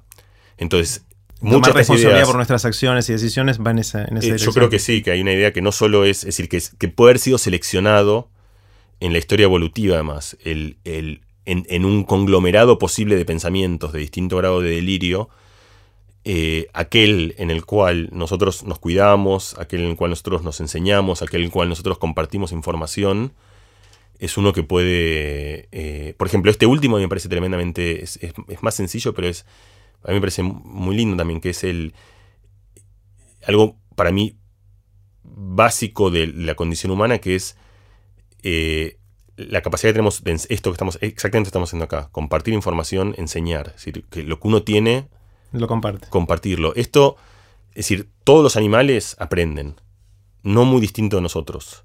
La, eh, eh, Candel ganó el premio Nobel por estudiar una aplicia, una babosa, que aprende esto que decía yo de, neuronas que disparan al mismo tiempo, se juntan, es para nosotros y es para la plicia también. Una diferencia fundamental y que yo creo que es una especie también de, pequeño switch que ha cambiado la historia de nuestra especie y que está presente en animales, pero mucho menos en animales no humanos, es la capacidad de enseñar y la motivación por enseñar. Es decir, que cuando uno tiene un conocimiento, uno va y se lo cuenta al otro, casi lo primero que hace, como si no tuviese sentido el conocimiento si uno no lo comparte socialmente. Entonces, existe una idea de que entre, es decir, probablemente esta no sea la única forma que tenía el cerebro de organizarse, pero fue una exitosa. Y entre distintas sociedades o tribus o personas o individuos, algunos que tenían esta capacidad de, de volverse más fuerte porque le informaban al otro cuando había un peligro, le contaban cómo resolver una situación o se explicaban, han sobrevivido a la hostilidad del tiempo. Entonces es una idea de, eh, importante para mí, de, que, muchas de las cosas que tenemos ahora se han cocinado, sobre todo porque muchas cosas se pueden haber cocinado en una historia evolutiva que es muy distinta a la de hoy. Hmm. Entonces hoy tenemos muchas, creo que hay huellas, así como Gould hablaba de esas cosas, que son cosas inexplicables en la morfología de un animal, yo creo que también eso pasa en el pensamiento. Hay muchas cosas del pensamiento que por ahí solo podemos entenderlas estudiando la historia lejana, no la historia de la cultura, sino la historia eh, de una época en que el pensamiento funcionaba en condiciones muy distintas a las de hoy. Claro, Eh, Mariano, quiero hacerte muchas preguntas eh, más y querría hablar durante 10 horas. pero quiero hacerte algunas cortitas como hicimos la vez pasada, algunas que no te hice la vez pasada y que querría hacértelas ahora, que son cortitas las preguntas, pero las respuestas pueden ser tan largas como quieras. Y, la primera es, em, si hay alguien que está en mi situación de 1988-89, tratando de decidir dónde vale la pena hoy, 2017, embarcarse si uno quiere ayudar a empujar la frontera de lo que sabemos y lo que no sabemos como, como humanidad en, la ciencia, ¿qué, le dirías a esa persona? ¿Dónde están los desafíos interesantes hoy? ¿Para un científico que empieza a hacer ciencia o para divulgar algún conocimiento de la ciencia? no, para un científico que quiere empujar lo que se sabe y lo que no se sabe. Esa frontera. En mi campo yo creo que es la, una cosa que charlamos antes, que es la, en mi campo de la neurociencia digo, es la, la interfase entre la, la, computación, la inteligencia artificial y el cerebro. Yo pienso que eso va a tener un protagonismo tan grande, indefectiblemente. Es decir, pienso que esa es la, bestia imparable hoy, o una de las bestias imparables. Eh, y, que el que tenga control de eso va a tener mucho poder, para bien o para mal, como Spider-Man, ¿no? Y, y entonces si alguien tiene una vocación por, por transformar el mundo o por, por dejar una huella o por dejar una traza o porque su trabajo tenga impacto en el devenir de la historia más allá de, la, lo, del presente de cada uno, pienso... Eh, este en, el Vaticano, donde, cuando yo estuve, yo sé que el Vaticano suena de raro, por ahí tengo que explicarlo un poquito mejor, pero, pero fui, fui eh, a una, el Vaticano tiene una academia, como cualquier país, es una academia muy vieja, tiene la misma academia que juzgó Galileo, están todos los prejuicios y las. Es decir, es una situación rara y exótica porque es una entidad teológica eh, creando un foro de ciencia en el centro del Vaticano y una casa, que era la casa verano de los papas, que se llama la Casina Pío IV, es una casa hermosa en un lugar, en el barrio privado más lindo de Roma, el barrio privado más lindo de la ciudad más linda del mundo. Eh, donde esta academia, que está constituida más o menos por 80 eh, científicos, de los cuales la mitad deben ser premios Nobel, o sea, quiero decir, tiene una envergadura científica impresionante. Hay dos argentinos, uno es Maldacena, que creo que indiscutiblemente es el físico más importante de la Argentina, y el otro es Caffarelli, que es el matemático más importante de la Argentina. ¿Antonio Batro no es parte de eso o sí? Antonio Batro es miembro de la academia también, sí. O sea, hay tres argentinos. Tres argentinos, perdón, sí. Antonio Batro también y es un miembro muy importante, pero estaba pensando en las ciencias duras en realidad. Eh, y. Es decir, es una, academia de, y de altísima envergadura científica. Cada dos años se reúne y arma un concilio. Y en este concilio tocan temas que son los temas, en algún lugar para mí, más definitorios de aquello que somos. El origen del universo, la situación del planeta, eh, la diversidad de las especies, transgénicos, el problema alimenticio, es decir, son los problemas que de alguna manera definen lo que para mí entiendo, por lo menos yo estuve ahí durante cuatro días y tuve una sensación, yo tengo, que son unos 20, 20, justo 97, 20 años de ciencia, este fue para mí la experiencia más interesante y más choqueante y más fuerte que yo tuve como experiencia científica, primero por la calidad de la gente que estaba, es decir, habían creo que te conté, pero cuento acá la anécdota de un, tipo de una charla impresionante sobre, sobre supernovas, Saul Perlmutter se llama. Eh, me gustó tanto la charla que me fui a buscar la biografía del tipo y la biografía tenía una línea, decía premio Nobel en el 2001 creo, por haber descubierto que el universo no se termina nunca. Porque fue el tipo que, de hecho, Einstein pensaba que el universo se contraía y este descubrió que se sigue expandiendo. Ese tipo de cosas, digo, había... Eh, eh, en el cierre de eso, el último, había capítulos, cada capítulo de vuelta tenía que ver con... Y era una cosa de, una enorme libertad intelectual. Había, interesantemente, alguna gente, diría un, más o menos un 10% de la gente, que reflexionaba sobre, sobre, sobre el rol de la, la, interfaz entre la religión y la ciencia, cómo coexisten, de qué manera. Para mí eso también fue muy interesante, pero sería un capítulo para, para otro. Otra conversación. Otra conversación. Eh, eh, pero también a mí me pareció muy, muy formativo ese, espacio de diálogo.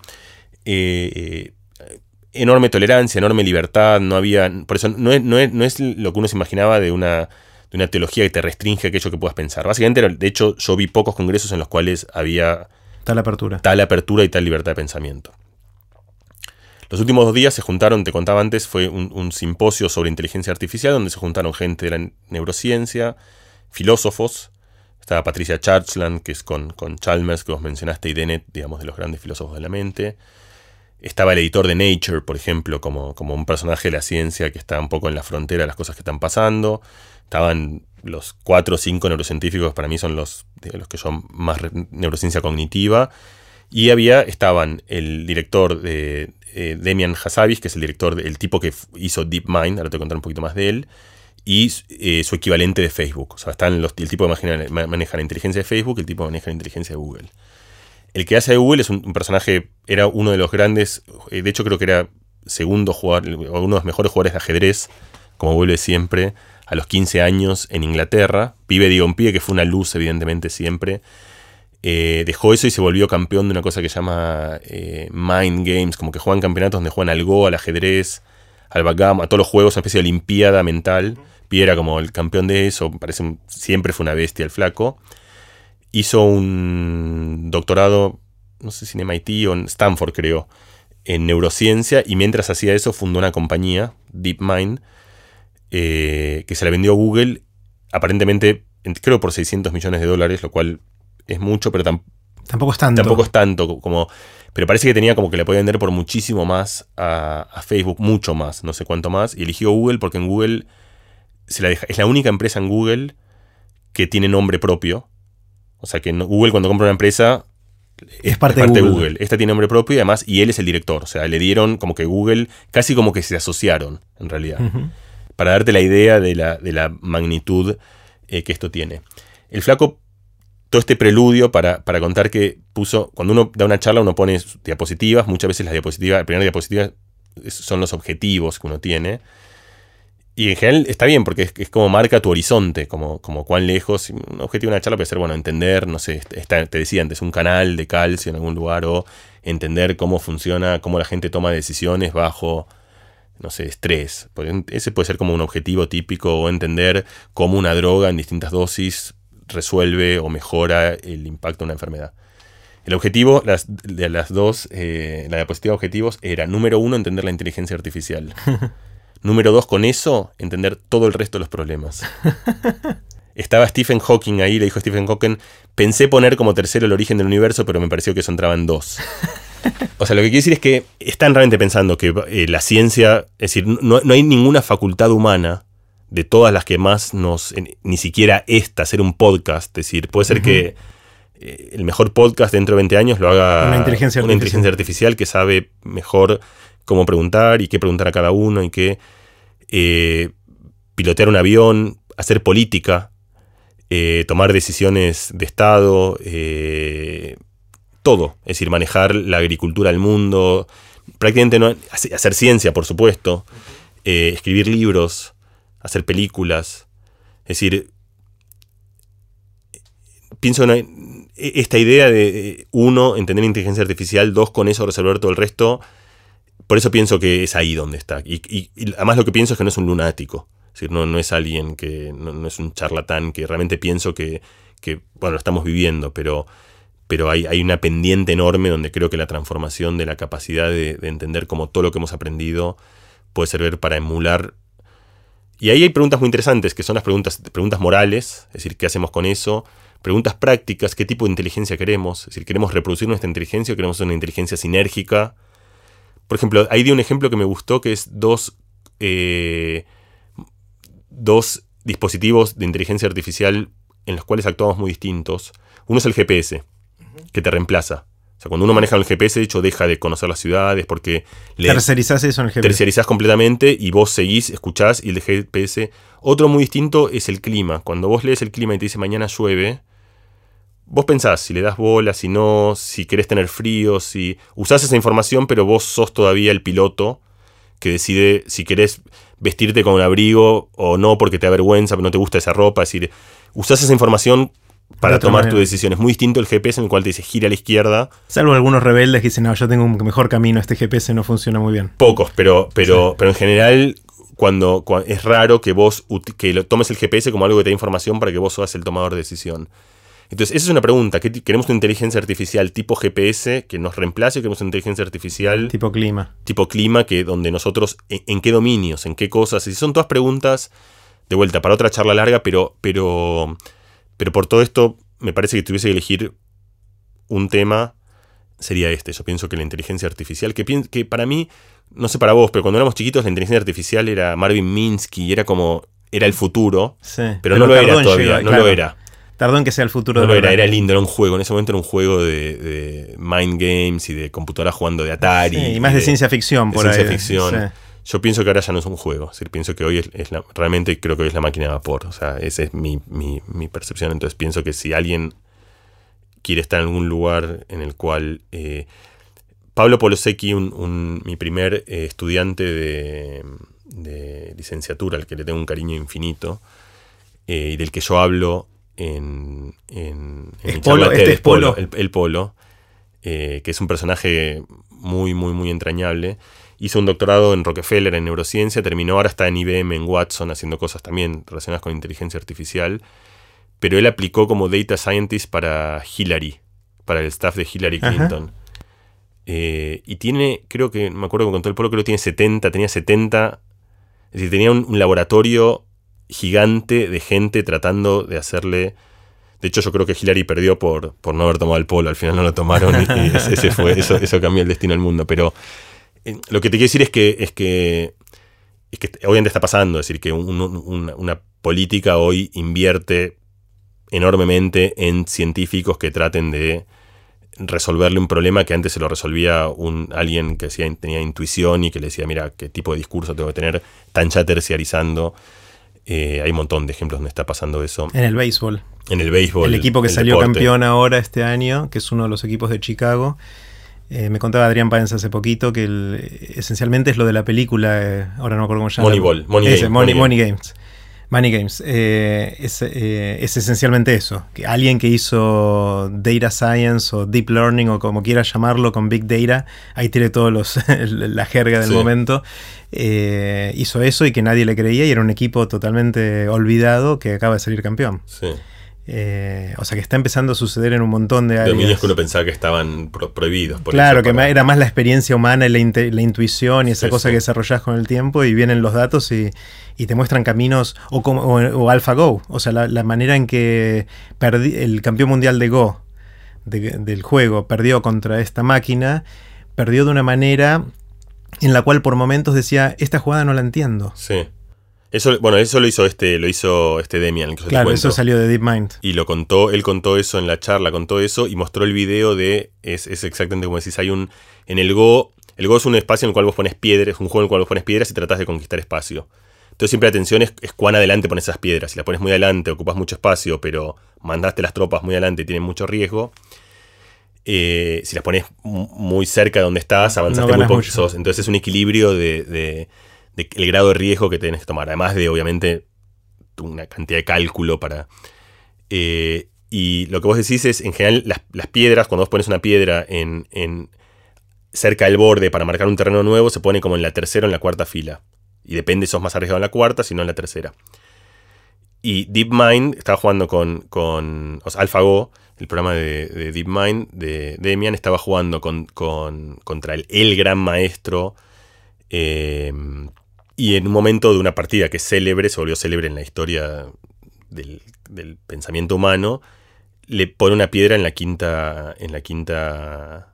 línea, que es algo que está mal, o sea, no se hace, es un error, nunca se hizo jamás. O sea, por la inteligencia humana acumulada en el tiempo, eso es una nunca mala jugada. Es como es una mala jugada, es algo- ni siquiera es una mala jugada, es una jugada que no pensás. O No está en el espacio está de la descartada, está, Claro. está filtrada, es una jugada que ni siquiera entra. Muestra el video de el, el primero del, del- del maestro, que La cara que pone. la cara que pone, que no entiende nada el tipo, es como, como si de golpe. Y el que es más lindo todavía es el, el tipo que comenta. El, después pone el, el tipo que comenta el que es un es el mejor jugador de Go occidental. Lo mira como al otro como diciendo eh, Hay algo mal acá. Es un error, eh, piensa en un error de transcripción, o sea, como que se equivocaron, como que le anotaron mal, la- le, le pide al otro como confirmación.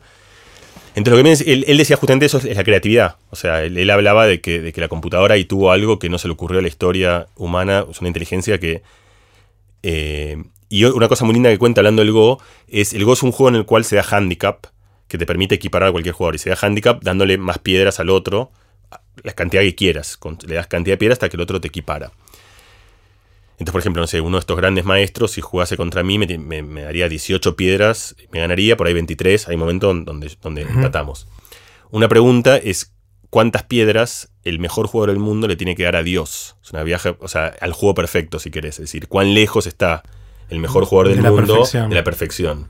Es una vieja pregunta de, y la idea de, de todos los jugadores es que esos son más o menos dos piedras. Como que con- están a dos piedras de la perfección. Alfago ya le da dos piedras y le gana. O sea, y no es perfecto. O sea, el estimativo de ellos es que es del orden de 7 a 9 piedras, que es un montón. Es como Claro. decir. Entonces. Son varias piezas de ajedrez que te doy, digamos, como si fuera el equivalente de te regalo un caballo sí, y te un sale- te salgo con cuatro caballos, sí. Y eso, volviendo otra vez al. Fíjate, eh, eh, hablamos antes del, del- del director del Weissman, lo que él llamaba The Unknowns Unknowns, o sea, lo desconocido desconocido. Es muy difícil saber todo lo que desconoces. Eh, es- ¿Cuántas piedras? Me parece una buena metáfora, eh, incluso de toda la charla que tuvimos del cerebro. ¿A cuántas piedras estamos de entender entender. el cerebro? Y uno tiene una idea precisa que tenés, la, la tenés eh, indefectiblemente el modelo actual que tenés. Si ese modelo está completamente errado, como fue el caso en un ejemplo mucho más sencillo, de eruditos enormes que estuvieron durante años y años. El, el Go es, más milenario que el ajedrez, porque obviamente tiene, tiene mucha más persistencia. Es un juego que mucho más estabilizado en, en China. El ajedrez como que migró más y es más nuevo, mutó más. Eh, y están completamente errados. Y hoy sabemos eso por un programa. Y hoy la gente está empe- empezando a poner piedra en la quinta fila. Eso no, ¿o sé, eso no sé. Eh, no lo sé. Porque puede ser que tengas que saber cómo jugar eso. Supongo que sí, que lo ven. En ajedrez sé que eso pasa. Yo el, que- el que conozco más es ajedrez, donde, donde en ajedrez eh, las computadoras cambiaron el estilo de juego. líneas teóricas. Porque o se no- te ocurren cosas que parecían impensables y no solo cambiaron, ese- pero no solo esa línea, también cambiaron la manera de jugar. O sea, como que Claro. uno empieza a, a pensar nuevas jugadas. O sea, de alguna manera la inteligencia artificial en estos dos casos de- del Go y de- del ajedrez está quizás refutando la sabiduría humana acumulada a lo largo de la historia. Sí, una parte. O sea, no es incrementalmente, eh, o sea, es un- no es un cambio marginal que agrega una quinta derivada. O sea, está, está refutando conocimiento previo que se creía Sí. que era erróneo y que Es- resulta es- valedero. Eso es lo que decía Demian, por eso es el ejemplo de 3.000 años de conocimiento estaba descartado. O sea, esa, esa jugada eh, estaba mal, simplemente mal. Y no- nosotros estábamos mal en el sentido de que, de que- de que- de nosotros como cultura humana, sí, sí, son cambios cualitativos y por eso son... Eso es lo que uno piensa, de eso sabes vos mucho más que yo, pero como el salto creativo. La creatividad es difícil de definir, pero en todo caso tiene que ver, tener con una solución nueva, impensada, efectiva, evidentemente, o sea, que además sea efectiva. Eh, en ese sentido, la, la computadora es creativa hoy, digamos. DeepMind eh, se le ocurrió algo out of the blue, Sí. completamente impensable. Sí, yo creo que esto, volviendo a nuestra conversación de, de casi un año atrás, eh, el gran problema es que nosotros funcionamos a la Vygotsky. O sea, nosotros vamos a los espacios aledaños y esto no era un espacio aledaño de nada. Mm, mm. O sea, estaba, está pegando un salto que, que no, quizás nuestra estructura mental casi lo ve como... O sea, no, no tenemos el, mecanismo para llegar ahí. Sí. Eh, Bueno, por eso, pero en la, historia de la humanidad pasaron esas cosas, ¿no? A alguien un día se le ocurrió dibujar a pica- de manera completamente distinta. ¿Qué pasa si en vez de dibujar la realidad dibujó líneas? claro. Pero no hubo tantos de esos saltos. o No, poco. Bueno, por eso son, son los grandes saltos de la historia. Claro. Sí. Eh, sí, o sea, definitivamente, o sea, el default nuestro Es incremental. es- es incremental y de hecho la gente que hace eso es gente muy particular, o sea, gente que tiene... eh, y son casos muy, muy raros en la historia. La posibilidad de acelerar eso decir, hay... otra manera de pensar la ciencia es que eh, nos ha permitido cambiar la velocidad de una cantidad de procesos. Es una de las, diría, como si bien es como una especie de, de consecuencia tangencial, es una consecuencia tangencial muy central, me parece. Pasó en todo, ¿no? O sea, la ciudad, es decir, vivimos en una época en la cual, en mil ejemplos, digamos, el, cambio en los últimos 30 años, es más o menos el cambio de, los 30 años hacia el final de la historia. Eh, va a pasar con el pensamiento humano. Es decir, el ejemplo del Go es un ejemplo en el cual, eh, así como hemos visto que las chozas se convirtieron en rascacielos y que los triciclos se convirtieron en aviones y que el, no sé, los yuyitos que habían se convirtieron en, drogas eh, que hoy hacen cosas que en otro momento hubiesen parecido milagros. Eh, yo pienso que ahora con todo esto vamos a ver un cambio en, la inteligencia. Y el ejemplo de, Demian de 1 y 2 es importante porque la inteligencia es lo que nos ha permitido hacer todo esto. Ahí es donde no es igual. No es igual cambiar la, la capacidad de manipular la piedra que cambiar. Porque cuando cambias la inteligencia, otra vez es como el cuadrado. Es decir, eh, eso va a cambiar todo a otra velocidad. Porque nosotros cambiamos todo el resto de las cosas con la inteligencia. Eh, bueno, con determinación, pero digo, o sea, con nuestra. Por inteligencia hablo genéricamente, nuestra capacidad de pensar y de resolver problemas. Eh, sí, pienso, y pienso la vamos a ver esta. O sea, la, pienso la estamos viendo, la estamos viendo. Estamos, en estamos, hablando de eso. Pero recién en un comienzo, me parece, ¿no? Como en, una infancia todo esto. Pues estamos haciendo cosas como jugar al Go o al ajedrez. Pero de a poquito empezamos a tomar decisiones o a manejar aviones. Manejar aviones, ya eso ya pasa, ¿no? Los aviones los maneja una computadora. Pero igual, es algo, o sea, dentro de... No es tan complejo. O sea, me imagino que hay un montón de cosas más complejas. Sí, cómo educar a tus hijos. Por ejemplo. A qué colegio mandarlos. Este, esas cosas obviamente tienen menos datos. Y después está el otro tema de los que es, eh, que es otra pregunta grande en la neurociencia, que es si por encima de todo eso hay axiomas o no. Es que lo tocamos acá un poquito justamente la idea de la moral. O sea, hay, hay distintas maneras de, abordar la moral. Una es axiomática y otra es una moral que uno razona, otra vez sobre algún principio, pero donde, donde, lo que nosotros pensamos como principios en realidad son es como si tuviese los principios de Euclides y después tenés todos los teoremas, que son todos los teoremas morales, pero que salen de muy poquitos principios en realidad. ¿Pero esos son los axiomas o no? No entendí, la diferencia entre las dos formas de verlo. No, una forma es pensar que, los teóricos, lo que, una, que, por ejemplo, no sé, como, eh, no sé, no a la pena de muerte, eh, eso es un axioma o es algo que deviene de un axioma anterior. Ok. Eh, o sea, ¿cuáles son las unidades mínimas de las, cuales se deriva todo? ¿Cuáles son los átomos de la moral?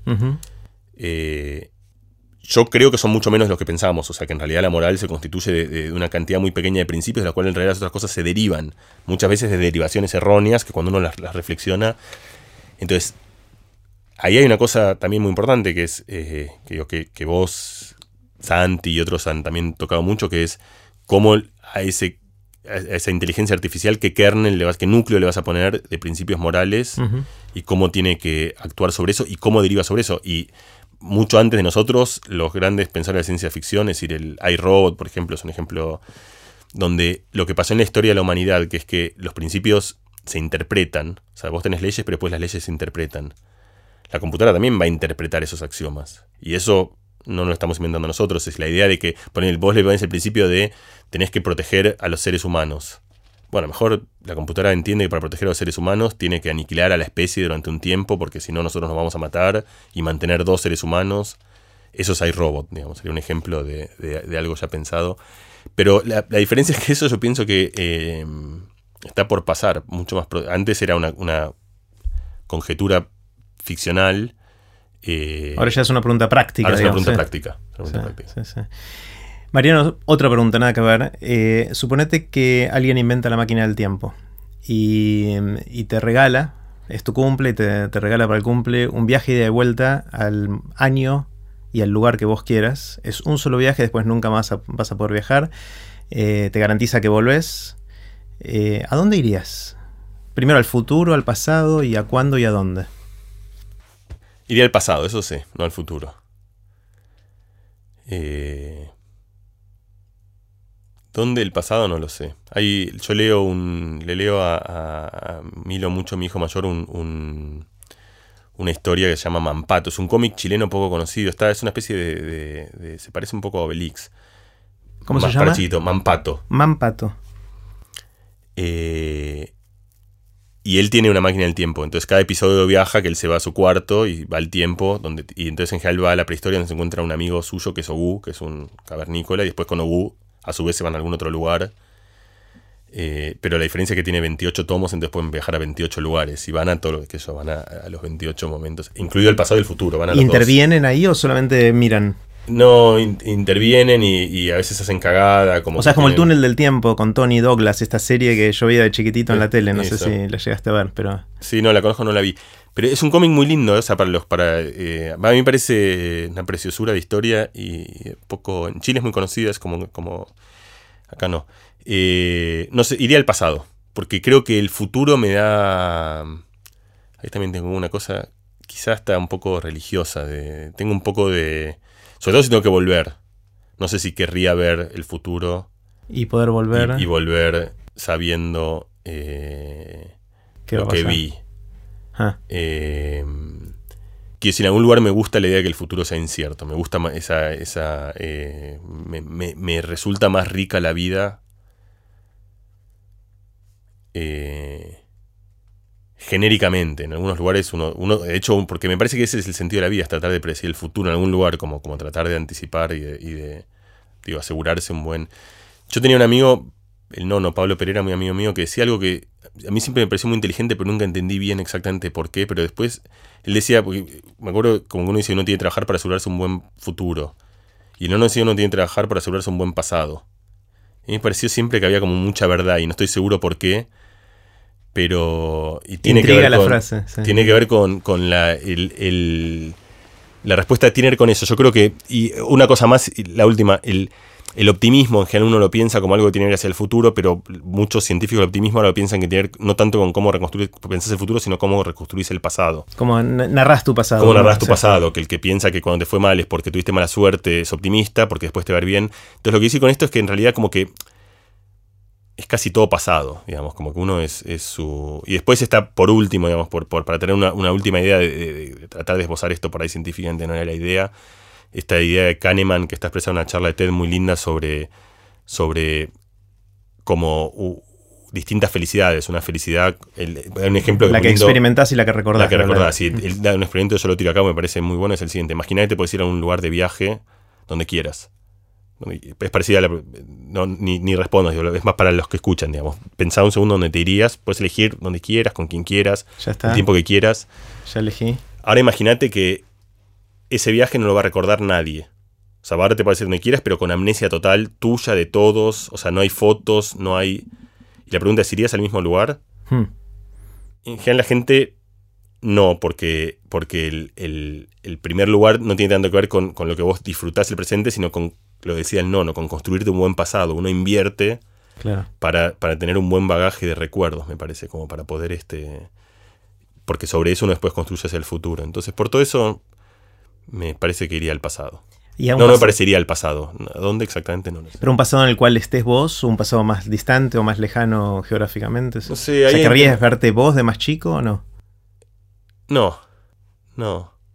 Ahí me alcanza con mi propia. El otro día justo abrí una, yo me estoy mudando, entonces busqué cosas y encontré, encontré un cuadernito con, yo me vine a la Argentina con 13 años, encontré el cuadernito que me escribieron mis amigos y mis amigas. En la despedida. De la despedida. Y me dio, claro, mis hijos tienen 7, se llaman, pero me, justo yéndome yo ahora con 30 años después, volviendo a España, me dio como una nostalgia, además porque con alguna de esa gente yo era muy amigo, después los dejé de ver y algunos lo. Eh, como que tuvo una ruptura muy abrupta, más que la mayoría de gente que por ahí tiene una pérdida más gradual de sus amigos de la infancia, sus amigos de la primaria. Yo me fui de golpe, dejé de verlos completamente, muchos años no volví a Barcelona. Eh, me gusta eso, pero tengo suficiente con, ese tipo de experiencia, con encontrarme... No, me daría curiosidad la, la... Creo que iría un tiempo muy lejano en realidad. después hay preguntas, ¿con qué seguridad iría? Es decir, no querría caer en un lugar donde me caen a tiros. No, no, tenés garantizada. No, entonces creo, creo que me iría a un lugar muy lejano. Muy lejano, pero muy lejano, como en una prehistoria muy lejana. Quizás lo que más curioso me da, como mm. tratar de entender Supongo por lo que más desconozco. O sea, Claro. como que me da curiosidad tratar de entender cómo. O sea, si fuese como una especie de eso, de una visita antropológica en algún lugar en el cual yo estoy como observador. eh, y porque no, no, no, no, sé, pienso que sería esa pregunta a Christian Karman, nuestro amigo, diría los griegos. Sería alguna gente que tiene Claro. momentos de la historia con un apego muy grande. Yo no, no es que tengo un.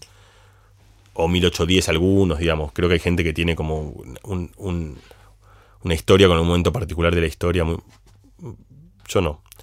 Entonces pienso que me iría a pasado muy remoto. como de- Eh, eh, eh, haciéndote la pregunta y escuchando cómo respondías, me, me puse a pensar en el futuro y si hubiera algún momento en particular del futuro que me parece interesante y se me cruzó por la cabeza. No, no tengo todavía formado opinión si quiero o no ver el momento de mi muerte. Eh, por dos, se me ocurren rápidamente dos cosas. Uno es preguntarme mismo y qué, qué hubieses hecho distinto, digamos, como un poco de sabiduría al final del camino para retroalimentar. Eh, y el otro es si saber definitivamente que me voy a morir cierto día me haría tomar ciertos riesgos distintos a los que tomo ahora, ¿no? O sea, me hace inmortal mientras tanto, de alguna manera. Ahora, muchas de las cosas que hago es por cagazo de que me pase algo. eh, pero si ya sé que me voy a morir en tal fecha al futuro y es seguro que es así y no cambia, Sí, ¿sabes? Eso sí, eso es valor como un jueguito grande. de las típicas Sí, paradojas de los viajes en el Sí. tiempo, ¿no? Pero, pero eso, ese me, no sé, se me ocurrió ahora, no lo había pensado antes. Dolina tenía un. ¿Lo leíste el Ángel Gris, el viejo? Sí, libro? ¿qué- qué ¿Te parte era? Él tenía una muy hermosa y me gustó mucho siempre de.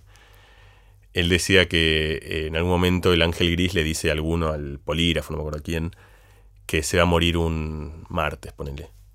Entonces el tipo al principio justamente está muy feliz porque los miércoles toma un riesgo tremendo, hace de todo, hace de lo que quiere hacer, los jueves, los martes eh, se encierra en la casa, se cuida, no toma ningún riesgo, y a medida que pasa el tiempo empieza, los miércoles él festeja que no se murió, los lunes empieza a deprimirse, se preocupa, los domingos empieza a despedirse de los amigos, este, y cada vez más entra en ese ciclo, se deprime profundamente, hasta que se suicida un jueves. El tipo jueves, en medio de todo esto, ese era el, el- Y le gustaba a Dolina, que es, es algo que para mí tiene, es importante para la ciencia. Yo creo que lo pensaría completamente distinto, pero por lo menos mi lectura era...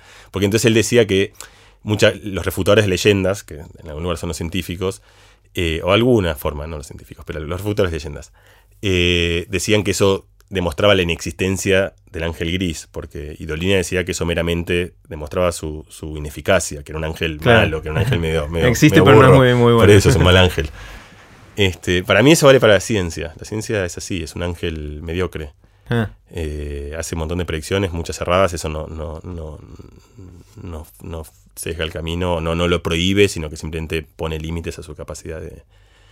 eh, sí, si tuvieses una certeza absoluta, eso tiene, o sea, saber, saber que no te va a pasar nada durante una cantidad de tiempo eh, da- daría muchísimo confort. mm.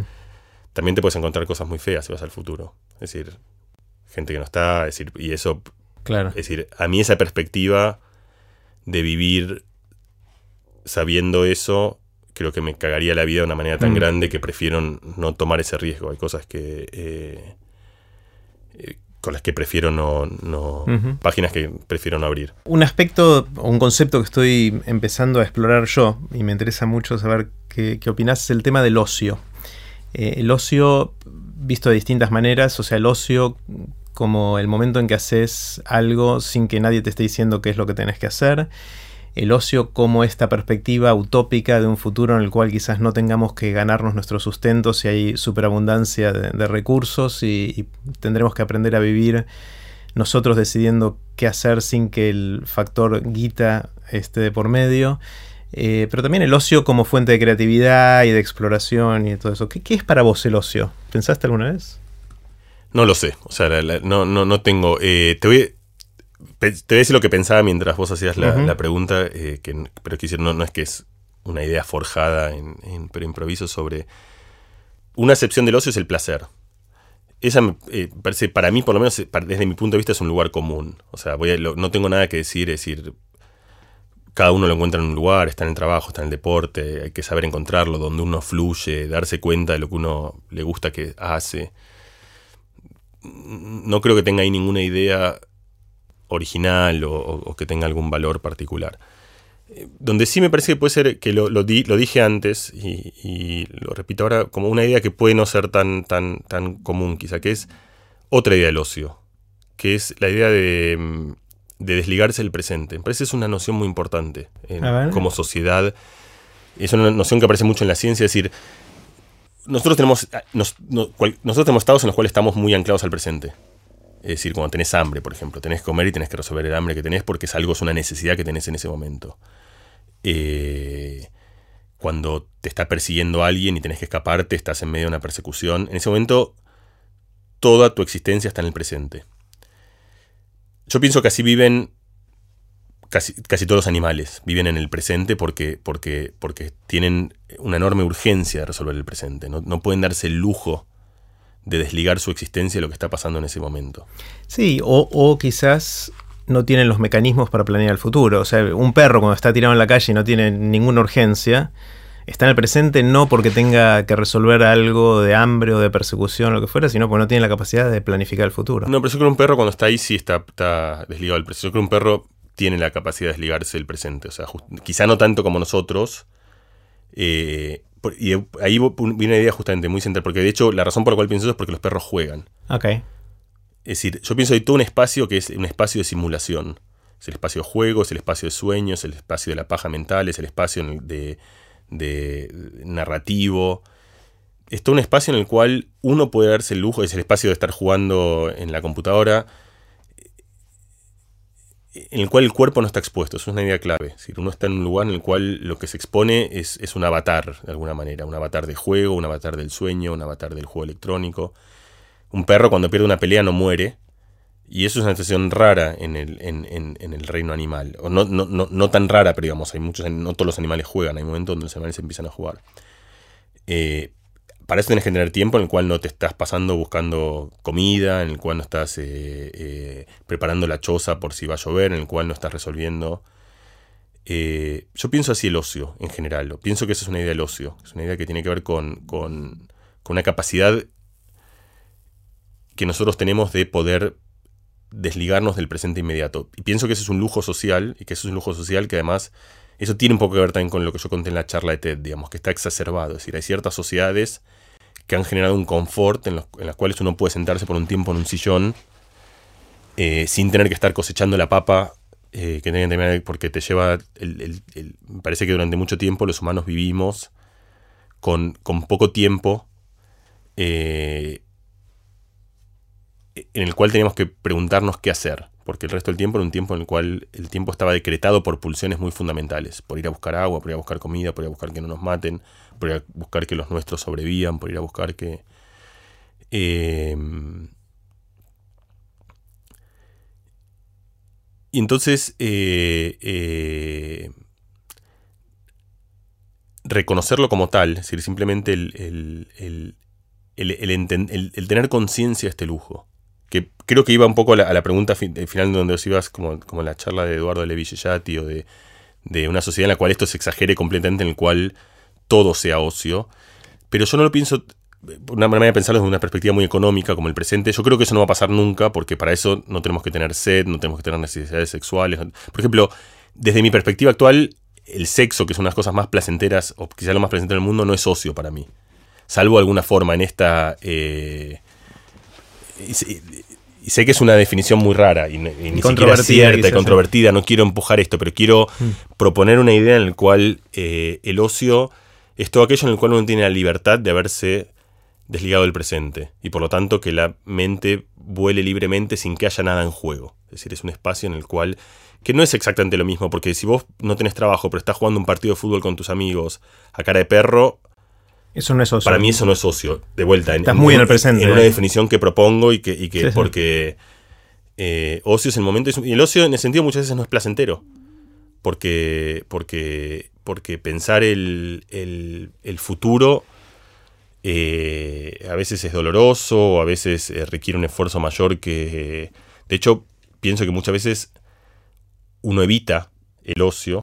Y se ocupa. Y se ocupa por, porque otra vez, el ocio no, no es necesariamente placer. Entonces es una idea, no, no, no propongo esta definición de ocio, ah. pero propongo una idea de, esta cosa que hemos exacerbado nosotros como especie, que no es propia ni única nuestra, y que además dentro de la especie hemos exacerbado aún más nosotros como cultura, que es el, el tener tiempo en el cual no estamos ocupados por las pulsiones inmediatas del presente y todo lo que sucede con eso. Y darse cuenta, tener registro de eso, eh, quizás sea una manera para, poder explorarlo desde otro lugar. Está genial. Mariano, ¿sentís que hay algo que vos sabés que mucha gente no sabe y que estaría bueno que supiera? Eh, sí, no sé. Yo creo que es. Eh, parece paradójica la respuesta, pero lo, que yo creo que sé es que sabemos muy poco. Ajá.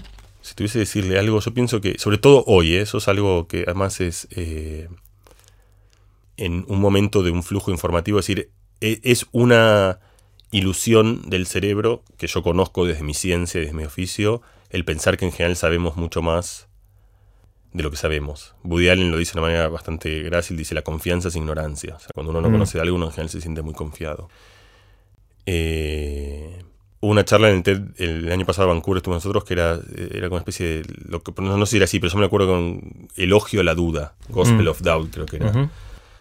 Eh, a mí me gusta esa idea de, Y la razón por la cual pienso que ahora es muy... es porque flota información. Digo, esto además es algo parece muy teórico, pero es muy pertinente. Por ejemplo, una cosa que está como muy en boga ahora es todo el problema de las noticias falsas en Internet, es decir, donde vos lees sobre cualquier problema que incluye de vacuna, cambio climático, eh, transgénicos, una enfermedad que tiene tu hijo, eh, y, y uno forma eh, opiniones de enorme confianza, olvidando que eso es un, espacio muy pequeño de conocimiento. Eh, por ejemplo, yo digo, cuento siempre esta, anécdota, digamos, de, imagínate que hay un millón de pelotas, que parece representa todo lo que dice, un millón de, una, bola, una caja, un millón de pelotas, o 10 millones de pelotas. Sacas una y es roja, sacas la segunda y es roja, sacas la tercera es roja, sacas la cuarta es roja, sacas la quinta y es roja, como obvio que es roja. Pero si lo pensás, hay 99 millones 999, no conoces nada. Y sin embargo uno saca conclusiones sobre datos muy raros, sobre datos muy escasos. Y cuando digo uno, digo lo hacemos todos porque así funciona, eh, de hecho es casi como la virtud y el estigma del pensamiento humano. Para mí eso hace que, forjemos opiniones erradas sobre temas muy importantes. Eh, y es muy difícil de cambiar, aun si uno no lo sabe. Pero, pero yo pienso que eso sería algo, eh, yo enseñaría a dudar. Sé que suena también un poco extraño y como que... Eh, pero enseñar a dudar no desde una premisa de, algo como, como moral, que creo que hay que hacerlo, sino de este problema general que creo que tenemos de, construir opiniones muy fuertes sobre datos muy escasos. Una cosa que pasa es, en ciencia, hay una algo en particular de la ciencia que tiene que ver con esto, y esto vale para las ciencias humanas y para todo el conocimiento en general, es lo siguiente. Uno está acostumbrado en ciencia que, como por ejemplo, la ley de Newton, ¿no? Como que las cosas caen y caen. Eh, pero en la mayoría de los problemas científicos que yo conozco, yo hablé antes del ejemplo de Cajal, justamente, se parece mucho más a eso. Por ejemplo, tengo una pregunta. ¿Los chicos les hace bien jugar videojuegos, sí o no? Y yo soy un padre informado y quiero tomar esa decisión, no intuitivamente, sino que quiero. Entonces voy y leo tres papers que demuestran que eh, que existen, yo te los puedo pasar, que muestran que jugar videojuegos te mejoran la atención, eh, te mejoran la memoria. Eh, muchos, en muchos casos, además, aún los juegos violentos disipan violencia porque hacen que. Entonces, yo leería esos tres papers y esos tres trabajos, esos tres artículos científicos y convencido ahora, distinto que antes que tenía duda, era convencido porque tengo evidencia a favor, actuaría, dejaría a mis hijos que jueguen. Lo que se me olvida es que hay otros 40 que muestran lo contrario, por paradójico, que, pero porque la ciencia en, en, espacios tan grandes, con tantas dimensiones y, con tantas cosas, llega a conclusiones opuestas. Podrás encontrar otro paper que demuestra que no, que, y eso puede ser porque, porque el juego era un poquito distinto, que nunca se usan un juego en otro caso otro, porque los pibes eran distintos, porque la ciencia tampoco se hace con cuerpos de datos tan grandes, en un caso eligieron 15 y la moneda le cayó de un lado y no una conclusión tan firme.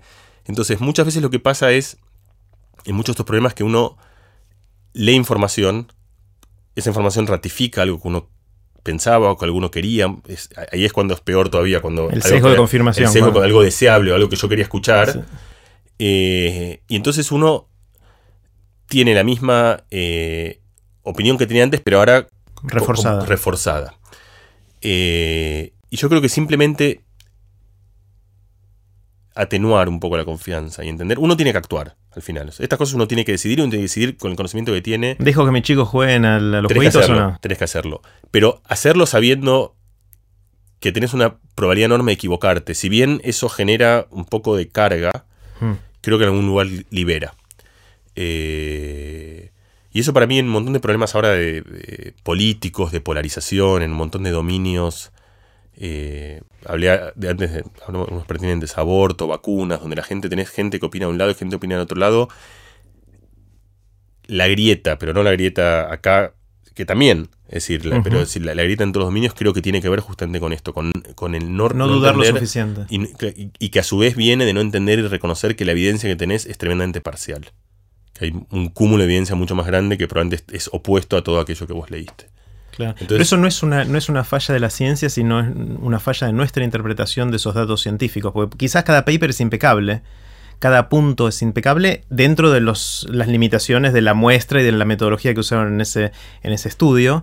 El error está en nosotros de decir, mejora la atención en videojuegos, entonces mi hijo tiene que jugar a videojuegos porque entonces le va a mejorar la vida, cosa que es un salto infinito entre una cosa y la otra. Son las dos. Una es esa y la otra es que además hay desde ciencia no tan buena que está contada. O sea, en casi todos los problemas importantes uno no tiene acceso directo a los datos. Vos tenés acceso indirecto a los datos.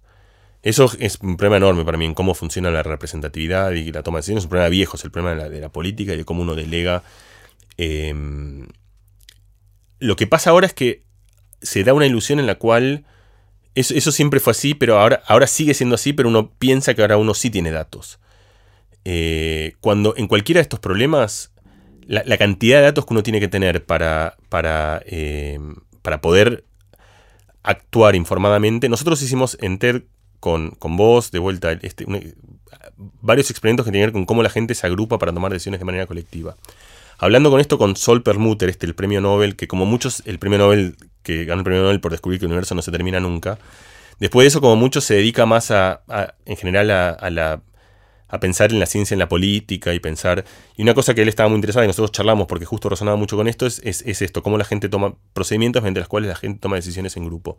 Y él me contó algo que yo no conocía que se llaman, eh, creo que se llaman deliberate polls, que serían como... Eh, ¿Cómo se traduce eso? No sé, eh, ya me lo contaste, pero no me acuerdo ah. el que arman grupos de gente. Arman, arman grupos, no importa el nombre, porque tampoco estoy el nombre sea correcto, pero lo que arman es, es una idea, para mí arman grupos de gente para que tomen decisiones políticas como se toman decisiones en los jurados. Claro. Es decir, en, en, Estados Unidos funcionan los jurados, en los cuales agarran 20 personas que son representativas de la comunidad.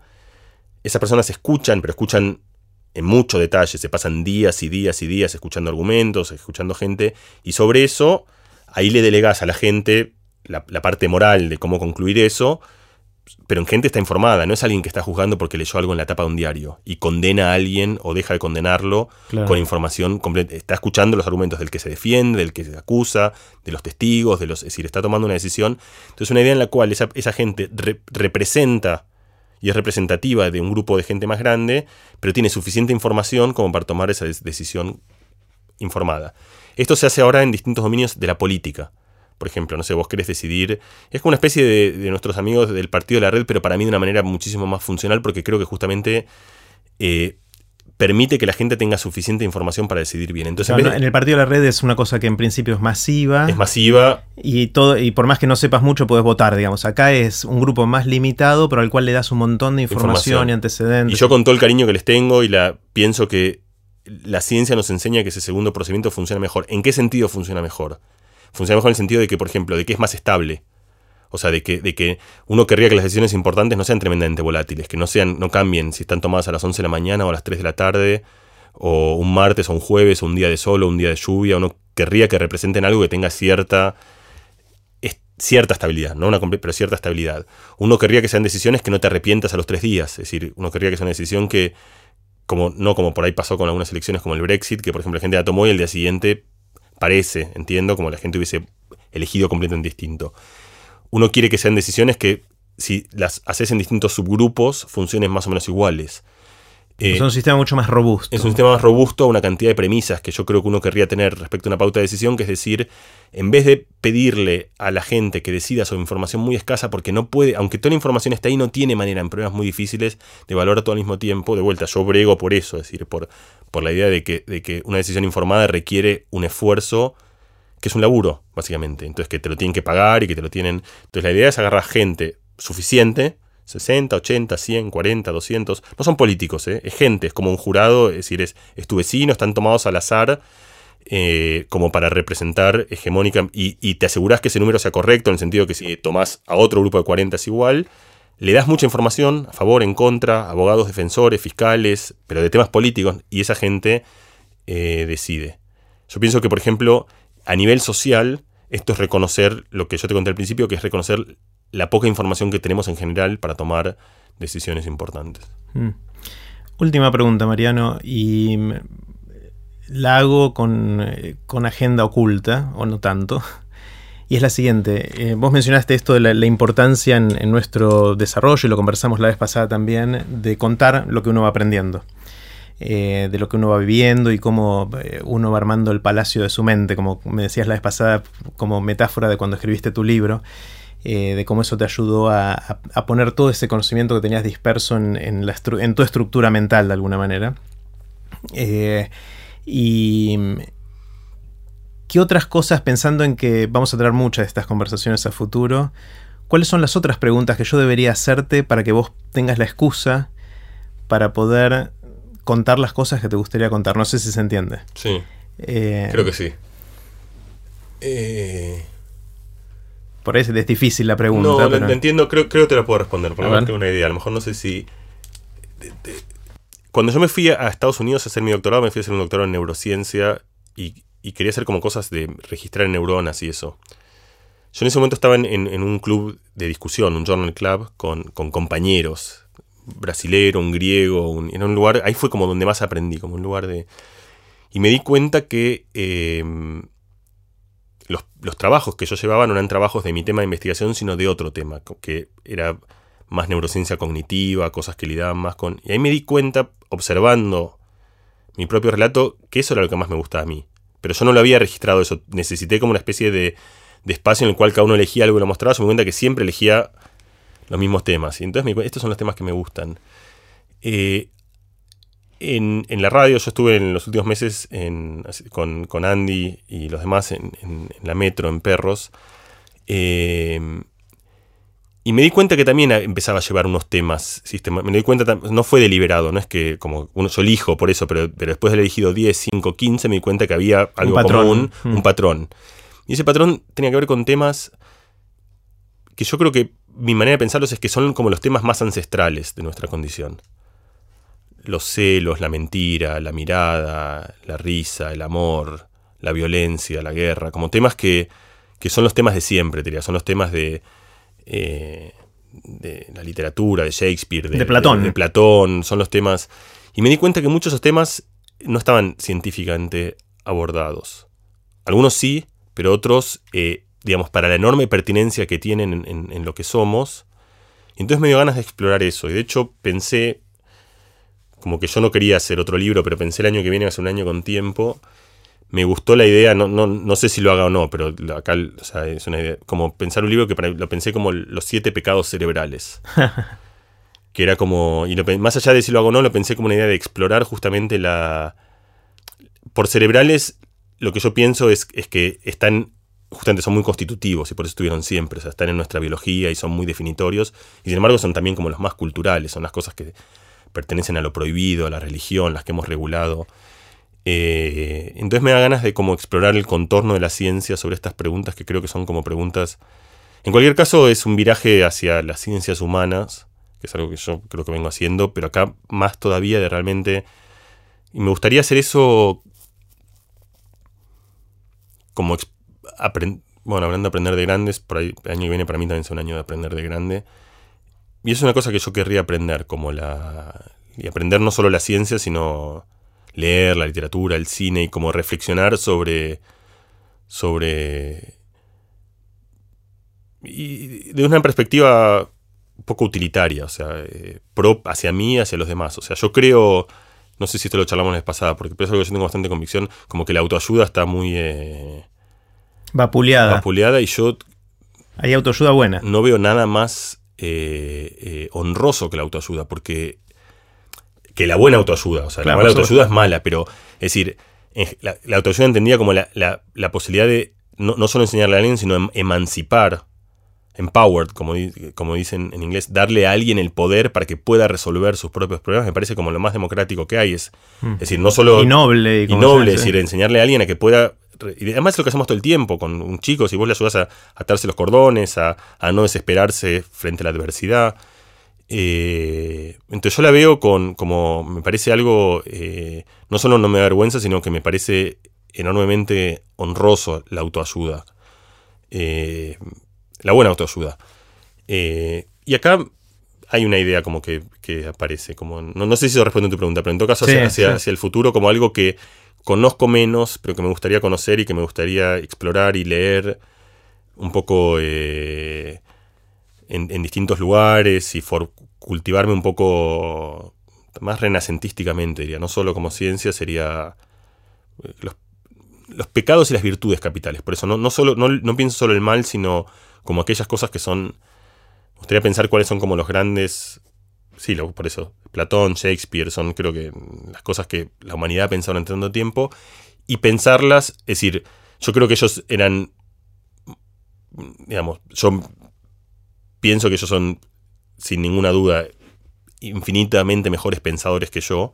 Entonces este proyecto para mí no tendría mucho sentido, salvo que yo pienso que tengo datos que ellos no tenían. Claro. Entonces me gustaría eh, repensar estas ideas a la luz de lo que conocemos y además como una idea de también reflexionar sobre aquello que deberíamos conocer, o sea, qué tipo de cosas mm. tenemos que... Lo pienso como una especie de preludio para un proyecto de investigación científica, es decir, de, redirigirme hacia ese lugar. Dentro de un año entonces nos vamos a volver a juntar y mi única pregunta va a ser ¿qué aprendiste sobre los siete pecados y virtudes cerebrales en, ese año eh, que está empezando ahora? Gracias, Mariana. Ahora sí, así terminó la conversación, larga conversación que tuvimos con Mariano Sigman. No sé qué les pareció a ustedes, pero yo tengo ganas de volver a escucharla ya mismo. Fue muy intensa y siento yo que para digerirla voy a tener que volver a escucharla al menos tres o cuatro veces. Espero que les haya gustado.